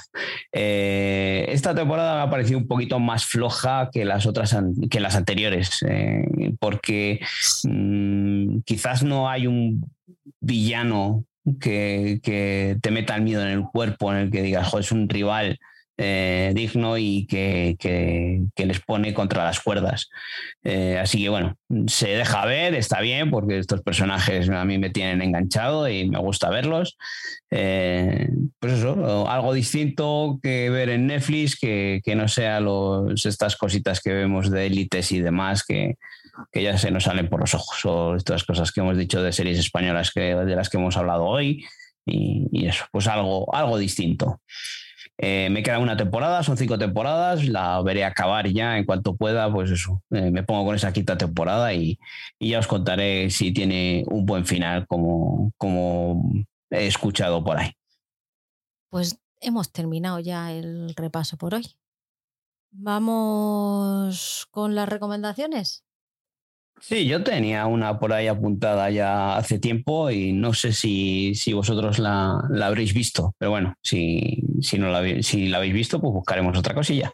Eh, es una en Netflix que ya hace tiempo que está, es Godless, un, un western que, que interpretado por Jeff Bridges, que, que, a mí me parece una maravilla eh, cómo está rodada y eso, si, si os gusta un poco el western, es, es una maravilla que merece la pena darle una oportunidad porque ha pasado bastante desapercibida, pero, pero creo que está muy bien hecha. Tiene una fotografía y una trama que a mí me gustó mucho. Así que darle una oportunidad que, y a la gente, igual que a vosotros, pues a la gente que si quiere acercarse y ver un western eh, rodado ahora que con la calidad que, tiene eh, Netflix. Eh, la verdad que no se la dio más temporadas, pero creo que, que está solo una temporada como miniserie y que está muy bien. pues yo, mira, después del programa que del programa anterior sobre HBO y demás,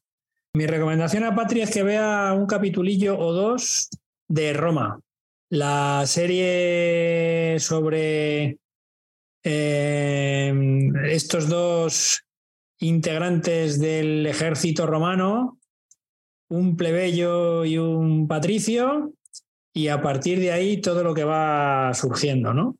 Y con personajes históricos que aparecen por ahí y demás. Bueno, en principio, pues eso, uno o dos capítulos, dependiendo de lo que puedas, Patri, y de si te gusta o no. Y para Paul, pues hombre, ya sé que la animación no es lo tuyo, pero también del otro día se quedó pendiente y te voy a recomendar, estos sí, son capítulos de veintitantos minutos, no duran mucho, dos capitulillos de Primal, la serie de Gendy Tartakovsky, eh, sobre esta extraña relación entre eh, una dinosaurio, una tiranosaurio rex y, un humano y sus eh, aventuras y vicisitudes en la época troglodítica, que no sé si existirá la palabra, pero troglodítica es una palabra que mola.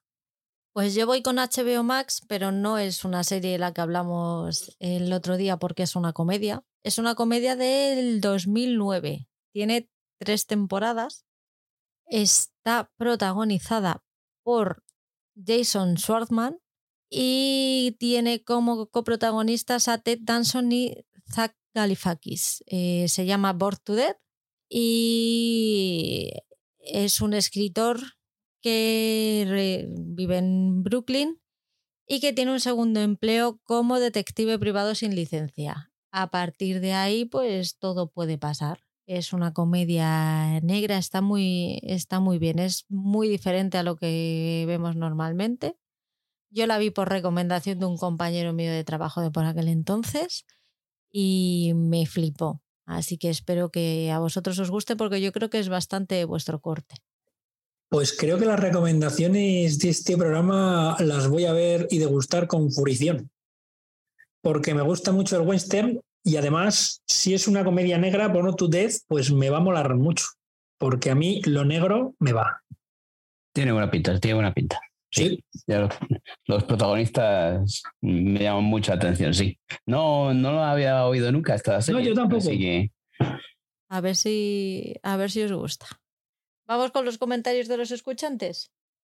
Bueno, pues el primer comentario que nos deja Vanessa ¿eh? Dice, amo su programa, están en mi top 1 de podcast.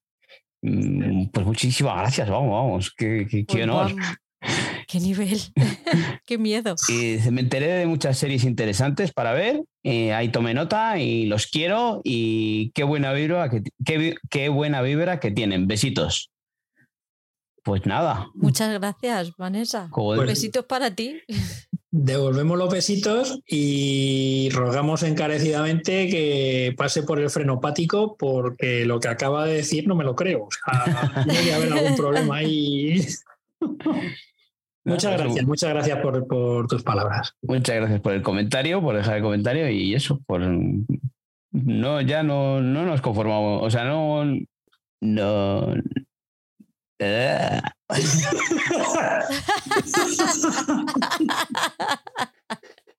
Hoy no es tu tarde, Paul. Hoy ¿eh? sí.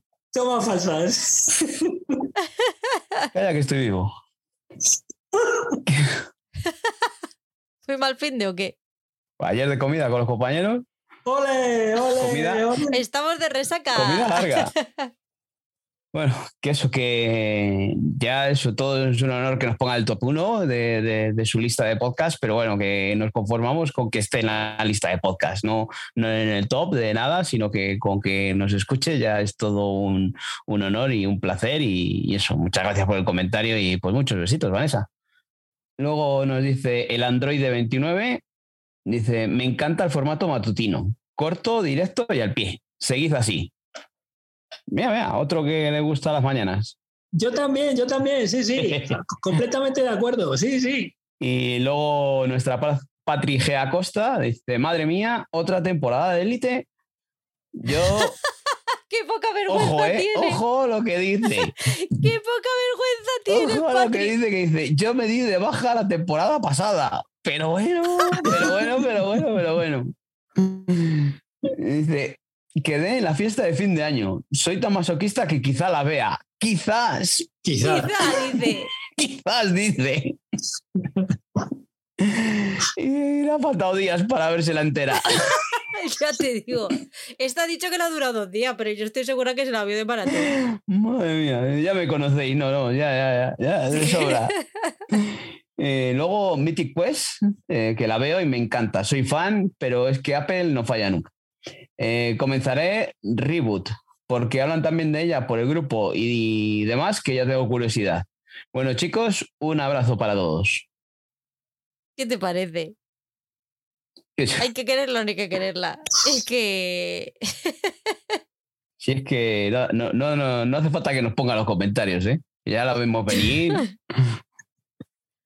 Quizás la vea, dice. Quizás. Los del quincenal pasado. Pues también Patricia G. Acosta nos dice: Buenos días, chicos, desde el otro lado del charquito. Hoy me habéis sacado sonrisas que lo necesitaba, al punto que me ha dolido la panza de tanto reírme. Qué gran podcast y qué maravilloso invitado. Me encanta Ivo. Patri, te llevo la contraria con la emperatriz. A mí me gustó más la de Netflix. Glow la voy a comenzar. Encerrado con el Diablo para mí es una de las mejores series del 2022. Patri, cada vez que hablas de, de Bridgerton me haces feliz porque me da la sensación que queda menos para la próxima temporada. No me alargo más, os envío un abrazo y bueno, ya tengo una libretita con puteos fresquitos. ¿Estáis preparados? Hasta pronto. Pues preparados no estamos nunca, ¿verdad? Para los puteos de, de Patricia. Tía, es que ves cosas. Uf, es que. Eres muy top, pero para mal.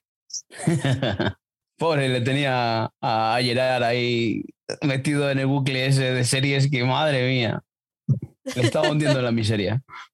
Bueno, pues luego Alberto W Series, que, que, bueno, pues recordamos que ahora en Instagram es Alberto TV Series, en Twitter, eh, por ese problema que tuvo del hackeo de cuenta, que ya hablamos. Así que si le seguíais antes, pues ahora cambiaros y seguid a este Alberto TV Series en Instagram y en Twitter, que, que es de lo mejorcito, recomendando, eh, posteando y, y, comentando series. Eh, pues nos comenta que Paramount Plus llega a España a 2000, en 2023. Eh, ya hemos dicho que, claro, pues, llega 2023, pero no sabemos si va a ser en enero o diciembre. No, todavía no hay fechas exactas. Y luego la serie Bosé, que por cierto es horrible, se ha ideado precisamente para cuando llegue a España. El problema que están teniendo es que hacer el desembarco poco a poco se les está filtrando todas las series ya dobladas. Yo estoy deseando de que llegue su plataforma a España para que el gran público pueda disfrutar de series que llevo recomendando durante mucho tiempo como 1883, Yellowstone o Mayor of Keystone.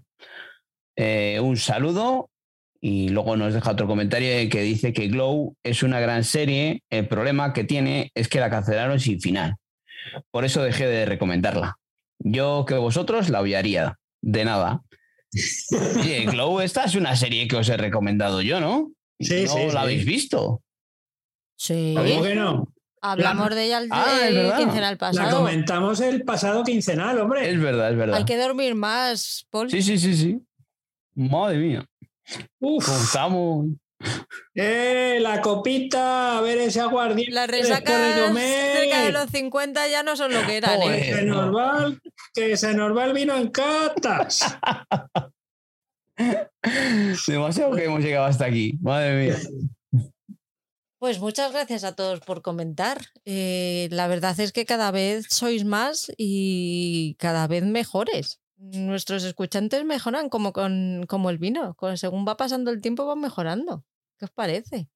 Depende de los vinos también. Tenemos el vino bueno, el tal, ¿no? El que sabe bien, y, y luego tenemos pues otros vinos que están picados y eso, pero bueno, Pero los nuestros son gran reserva. todos. Hombre, alguno habrá que no, pero como no dicen nada, pues. Pues eso, entre los que no dicen nada, pues habrá alguno picado, digo yo. No, porque son nuestros escuchantes y son, son bien. Vale, Pepa, perdón. Hay que cuidarles.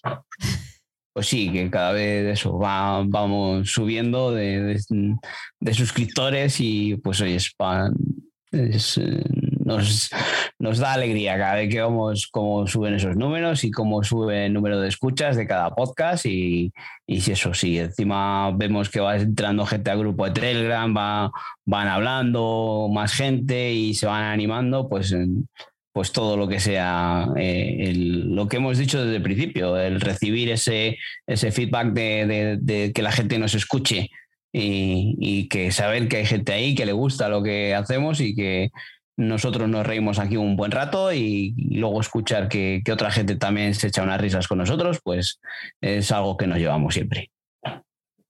Tenemos 666 suscriptores Oh, ¿Qué ahora. número? oh, qué número del número. diablo. ¡Oh, qué número! ¡Qué número! ¡Oh! ¡Número del diablo! Los 3-6, por cierto. ¿Tenemos algún hater nuevo o no? Nada, nada, no, no, no, no nos ni mal quieren. Yo he visto 666 suscriptores esta mañana y he dicho, pues es el momento de ver From. Vamos allá. Pensaba que iba a decir, es el momento de, es el momento de, de invocar a Satán, pero bueno, creo que lo has arreglado bien ahí. Esas cosas no se cuentan, Oscar.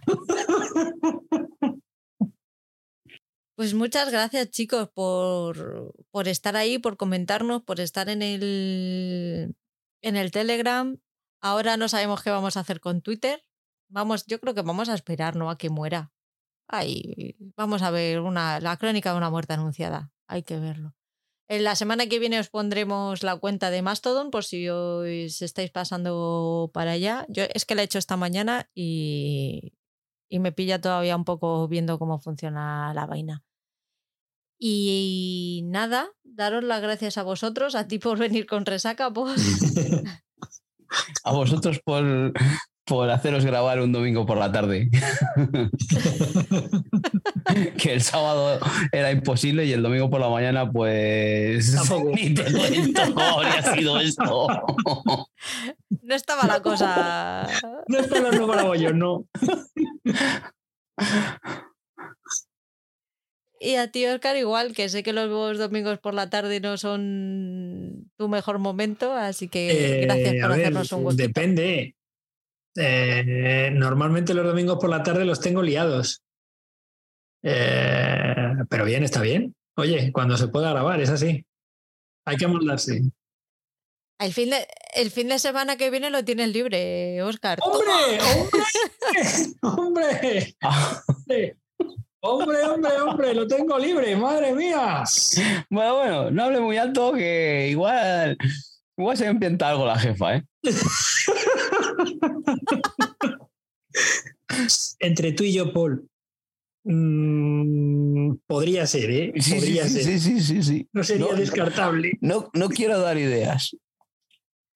Oye, que me he portado bien con The Crown, que tengo muchas ganas de grabar el monográfico y he dicho no, porque ya los, los tengo explotados a los pobres. Para lo que cobran, demasiado hacen.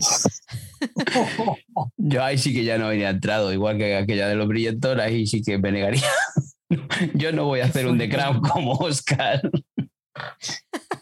Yo- Pues ya lo hiciste con Luis Miguel. Ya, ya, ya. Pero no para podcast, sino bueno, como puteo. Recomendación barra puteo. Sí, claro. Era una recomendación. Porque recordemos que era una recomendación. Sí, sí. Hombre, Hombre, es que es una recomendación. Los Bridgerton, sí. No, eh, Luis Miguel. Ah, Luis Miguel, es verdad. Segunda temporada. recomendación. Crack, Episodios 1 y 2. crack. Pues es como hacerse un The Crown. Coño, si es que es mm, biografía. Pero joder, la historia de Crow pues la puede conocer todo el mundo. Pero la de No, Luis Miguel pues la burro. conoce Patricia y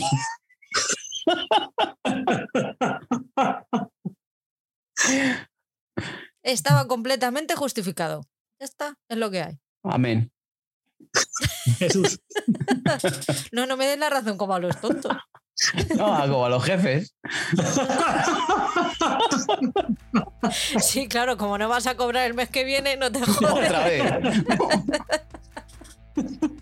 Es que parece que te está jugando aquí el sueldo, ¿sabes? Nos jugamos las habichuelas, Paul. Ten cuidado que nos jugamos las habichuelas. Muchas gracias a todos, chicos, y nos vemos la semana que viene con el mensual. Hasta luego. Adiós. Gracias a todos por Adiós a todos. Adiós, adiós.